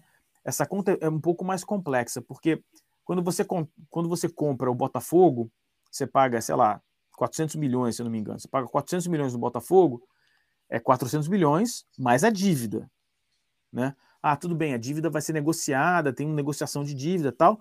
O que quer que seja, vai somar aqueles 400 milhões. Eu tenho curiosidade para saber se esses investidores que vão chegar, que vão chegar, isso é imparável, esse processo, se esses investidores vão chegar para melhorar o futebol brasileiro, para colocar esses times para brigar por títulos, para fazer esses times mais competitivos, ou para ser um time que vai sempre estar tá ali entre os 15 primeiros, mas que produz bons jogadores para serem vendidos. Porque é, é, esse é o problema da SAF. Você acaba sendo refém da viabilidade financeira do time. Então, ó, o time está fazendo dinheiro, então, beleza, excelente. O time não está fazendo dinheiro, então tá bom, então vamos vender o José das Couves e o José da Silva ali para fazer dinheiro. Então, é, esse Campeonato Brasileiro, para mim, é, é, a novidade do Campeonato Brasileiro, além dos estrangeiros, se eu não me engano, serão nove né, estrangeiros, alguém já fez essa conta aí. Ah, eu não vejo o Santos mostrando nada, acho que o, o, elenco do Santos é um elenco muito jovem, ah, não acho que o, o, Santos vai conseguir mostrar nada interessante. Ah, e eu tenho alguma esperança com o Botafogo, não, não pela diferença do elenco do Botafogo ser muito melhor do que o do Santos, mas é que eu acho que o, o, o Texto vai acabar investindo alguma coisa, porque senão o Botafogo vai cair. Não tem técnico que faça esse time jogar. O time do Botafogo é muito ruim. Aquele no jogo contra o Flamengo, uma coisa impressionante, parecia um time de futebol amador contra um time de futebol profissional. Tem jogadores no Botafogo que tecnicamente não tem a capacidade. Então eu quero ver chegar um, um dos talvez um dos melhores técnicos no Brasil, com investimento, e eu quero saber se esse time vai, vai para frente. É, o, o, os reforços acabaram de chegar também, né? Patrick de Paula, Piazon, Vitor Sá, etc. Precisa é, mais. Oi? Precisam mais jogadores. Sim, sim, com certeza. Mas assim, já a, a, em relação ao que a gente viu naquele jogo contra o Flamengo, já, já ajuda um pouquinho. É, então, só para finalizar, o Fabrício, vou fugir, vou fugir um pouquinho do, do Flamengo, do futebol brasileiro e para o futebol mesmo. É, aí, enfim, talvez o Felipe fique um pouquinho triste comigo, mas a gente gosta muito do futebol de seleções também. E aí eu queria te perguntar um pouquinho sobre a Copa do Mundo. É, saíram os grupos aí agora, a gente tem os grupos sorteados, não sei até que ponto que você curte também acompanhar o futebol de seleções. Eu, particularmente, gosto muito, uh, gosto de assistir amistosos, gosto de assistir Liga das Nações, Eurocopa, Copa América, tudo. É, e temos uma Copa do Mundo no fim do ano, grupos sorteados, caminhos já estão traçados aí, também deu uma passadinha na, na atual campeã, no, sempre, sempre bom lembrar quem que é, é, o atual campeão do, da Copa do Mundo. Te, te dar um desafio rápido, três seleções, se você tivesse que resumir a Copa do Mundo a, a, três seleções candidatas a ganhar, quem, quem que você colocaria? E você citou também que, na sua opinião, o trabalho do Tite na seleção brasileira não é bom. Quem que você colocaria aí como favoritas, como candidatas? França, Espanha e Brasil. Show. Pá, você não esperou que ia ser na, na lata assim, né? Não, você... não. Até por você ter falado do, do, do, Tite na seleção brasileira. Não, mas é que o time vai ser competitivo, cara. A seleção Sim. brasileira vai ser competitiva. Eu não vejo. Nem a França, eu acho que a França tá jogando essa bola toda, entendeu? Eu acho que vai ser uma Copa. Acho que vai ser uma Copa equilibrada. Eu adoro Copa do Mundo, sou puta fã de Copa do Mundo. Adoro Copa do Mundo, acho do cacete. Acho super triste o que está acontecendo no Brasil, esse divórcio do, do povo com a seleção brasileira. É... Eu vi esse divórcio acontecer em outras oportunidades. Em 90, vocês nem eram nascidos, mas em 90, é... o Sebastião Lazzaroni escalou três zagueiros e dois volantes de marcação. E foi um absurdo, um negócio nojento. E a seleção fez uma campanha horrorosa, ganhou de 2 a 1 contra a Suécia é, um gol do Careca, outro do Miller. Depois ganhou de 1 a 0 contra a Costa Rica, 1 a 0 contra a Escócia. É, um futebol horroroso. E aí fez um bom jogo contra a Argentina e perdeu de 1 a 0 numa jogada. Vocês já viram esse gol várias vezes. O Maradona arranca no meio-campo. O amigo dele, o alemão, que era amigo mesmo do Maradona, não derrubou, deveria ter derrubado, quebrado a perna do Maradona. O Maradona empurra para o Canidia, o Canidia faz dribla o Tafarel, que saiu mal também, demorou uma semana para sair e marca o gol. E aí virou um divórcio. Foram três anos de divórcio. A seleção brasileira, é, que tinha estado em comunhão com, com, o povo em 89, quando o Brasil foi campeão em cima do Uruguai no Maracanã. Eu tive a sorte de estar no estádio também. Cruzamento do Mazinho, gol do Romário de cabeça. E eu era fanzaço do Romário, eu jogava bola no Rio. Naquela época, jogar futebol no Rio de Janeiro, nas categorias de base dos clubes, te permitia, porque você era federado, você, você entrava nos todos os clubes. Uh, e eu, na volta do meu treino, eu sempre ia para São Januário, pegava uma carona até a frente de São Januário e terminava de assistir o jogo, o, o treino do Vasco, só para ver o Romário. Eu era fãzaço do Romário, achava o Romário foda.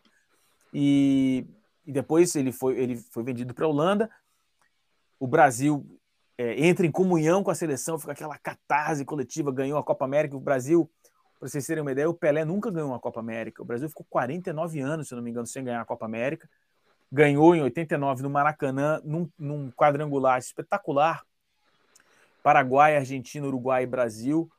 Eu fui a quase, eu fui todos os jogos é, que foram aconteceram no Maracanã. O Maradona, num desses jogos, se não me engano, contra o Paraguai, ele mata uma bola no peito, chuta a bola do meio campo, a bola bate no travessão no meio campo. O Maradona tava jogando muita bola. O cara era, puta, eu olhava e falava, meu. E a seleção e o povo entrou em comunhão. E aí o imbecil do Lazzaroni, um presepeiro, faz uma cagada na Copa do Mundo e, e, e houve uma, um divórcio tão grande quanto o divórcio que existe hoje entre o povo e a seleção brasileira. E eu não estou dizendo que está tá, tá errado, não. Acho que está certo, tem que estar tá em divórcio mesmo. Uh, aí em 94, né, puta divórcio, continua o Brasil péssimo nas eliminatórias. Vai jogar as eliminatórias em 93 contra o Uruguai novamente. Eu novamente estava no estádio. E foi a maior, maior é, atuação de um jogador da seleção brasileira que eu vi no estádio, foi aquela do Romário em 93. E aí a seleção meio que vai desacreditada, mas com uma, uma esperança, Romário e Bebeto, e ganha. E aí ficam praticamente oito anos é, o, o, povo novamente em comunhão com a seleção. Era legal, tal. Então tinha a Copa 94 a gente ganha, 98 a gente perde a final, aquela coisa meio esquisita. Em 2002 a gente ganha novamente.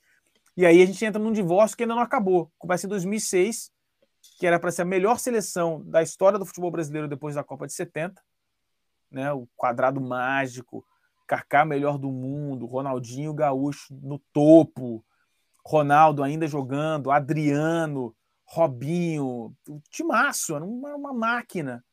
E aquela presepada, aí começa o divórcio que não acaba. Eu sou muito, muito triste com esse divórcio. Eu acho, era legal, cara. Copa do Mundo era legal, parava o país, nego pintava a rua, tinha bandeira para tudo quanto é lado.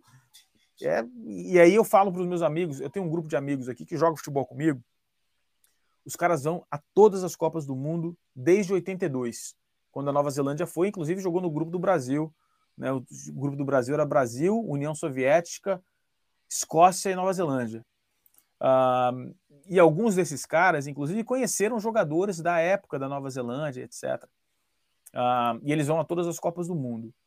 E na Copa do Mundo do Brasil, eles ficaram apaixonados tal, não sei o que. Eu falei, cara, foi legal, mas você não teve ideia do que era, por exemplo, em 86, em 86, eu morava no Rio de Janeiro, no Grajaú, e da minha rua até a Praça Verdun, que ficava a um quilômetro de distância, todas, todas as ruas foram pintadas, todas. Era uma procissão. Isso não existe mais, é uma pena. E eu espero que a gente consiga resgatar. E eu acho, no frigir dos ovos, que é uma coisa meio de resultado. Se o Brasil ganha a Copa do Mundo, mesmo que não jogue bem, já começa a retomar essa, essa comunhão exceção a torcida do Flamengo. A torcida do Flamengo vai ficar puta com a seleção por um longo período, porque a CBF, maldita, maldita, continua fazendo a destruição do futebol brasileiro. Se o time se organiza financeiramente e contrata os melhores jogadores, a CBF é, não, não estabelece as datas FIFA, então o time é sempre prejudicado. E o Flamengo tem sido muito prejudicado por conta, por conta disso. Então, Porém, é... ponto. Contrário a você sobre o Flamengo. Eu sou um cara que eu nunca fui de torcer muito para a seleção, não torço contra nem a favor, eu gosto mais de ver os jogadores que eu sou fã. Vinícius Júnior tem me feito parar para ver o jogo da seleção. Então acho é. que. A minha um, mesma coisa. Um, um homem tem essa. Fui no Maracanã vê-lo. E é Vinícius Júnior. Tem um detalhe, hein? Eu esqueci de comentar, tem um detalhe. É, se o Tite for um cara esperto, ele vai montar a seleção brasileira com essa molecada toda. Rafinha, Vinícius Júnior, Rodrigo, é, Richarlison, etc. Anthony. Paquetá. Quem? Desculpa? Anthony. Exatamente. Anthony, é, Bruno Guimarães, só moleque. E isso pode dar certo. Eu já, já, já vi times piores darem certo com, com jogadores inferiores. Então, como o Felipe falou, a gente, a gente, já está quase duas horas aqui. A última, então, de bate pronto. É, hum. Vinícius numa ponta, Anthony ou, ou Rafinha na outra e Neymar de falso 9 para a Copa? Sim. Curte. É interessante. Exatamente, exatamente como eu montaria. Bom, então com essa nós chegamos ao final desse longo, porém muito bom episódio. Acho que um dos mais legais que a gente já gravou. É, agradecer aqui ao Kika por participar. Pedir aqui para ele divulgar as mídias dele, Twitter, o canal dele no YouTube, que é muito legal. recomendo as lives. É, quando o Flamengo perde, às vezes ele tá um pouco estressado, então fica um pouco engraçado, mas. Não, não. Eu não tô não, sabe não, não. lá é um que, que... neutro, parceiro. Não, exatamente. Eu confesso que quando o Flamengo perde, eu quero, eu quero ver alguém mais irritado, eu, eu, eu, eu procuro, eu, eu, tô, eu torço pro bigode e tá no zona. Seria seria Kika o, o Barolo ou o Baldaço rubro-negro? Não, não, bem longe. Não, não ele é mais, é mais, equilibrado. De jeito nenhum. A gente, eu, uma das razões pelas quais eu saí do Coluna do Fla foi para poder fazer um canal um pouco mais neutro. Sim, sim. Possa, enfim. Então, e, e, era o seguinte, no Coluna do Fla, ah, claro que a gente tinha liberdade de expressão, mas o torcedor não espera, por exemplo, o Flamengo ganha jogando mal. Esse, agora é uma, um pouco de uma exceção, porque a torcida está irritada, mas naquela época era muito difícil você falar, criticar o Flamengo depois de um jogo que o Flamengo jogou mal, mas ganhou. E vice-versa. O Flamengo perdia jogando bem, você não pode falar bem do time. A galera enlouquece, nego te xingava, hater, etc. Então, uhum. É, enfim. Bom, então chegamos ao final. Novamente pedir pro Kika falar aí qual é a arroba dele no Twitter. Mundo na bola. Mundo na bola.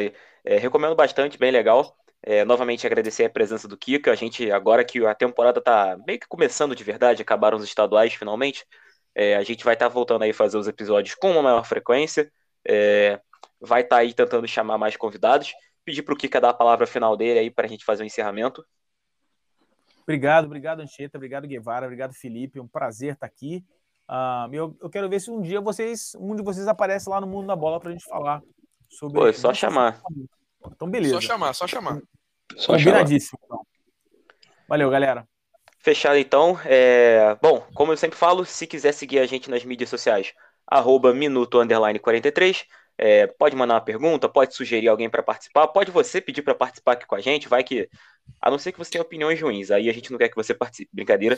É, então a gente vai encerrando aqui. A gente volta provavelmente no final de semana ou no começo da semana que vem para falar um pouquinho sobre. Um pouco mais a fundo sobre Flamengo Esporte Cristal e Flamengo e Atlético Goianiense que abre o Campeonato Brasileiro. Então, novamente, sigam a gente nas mídias e até a próxima.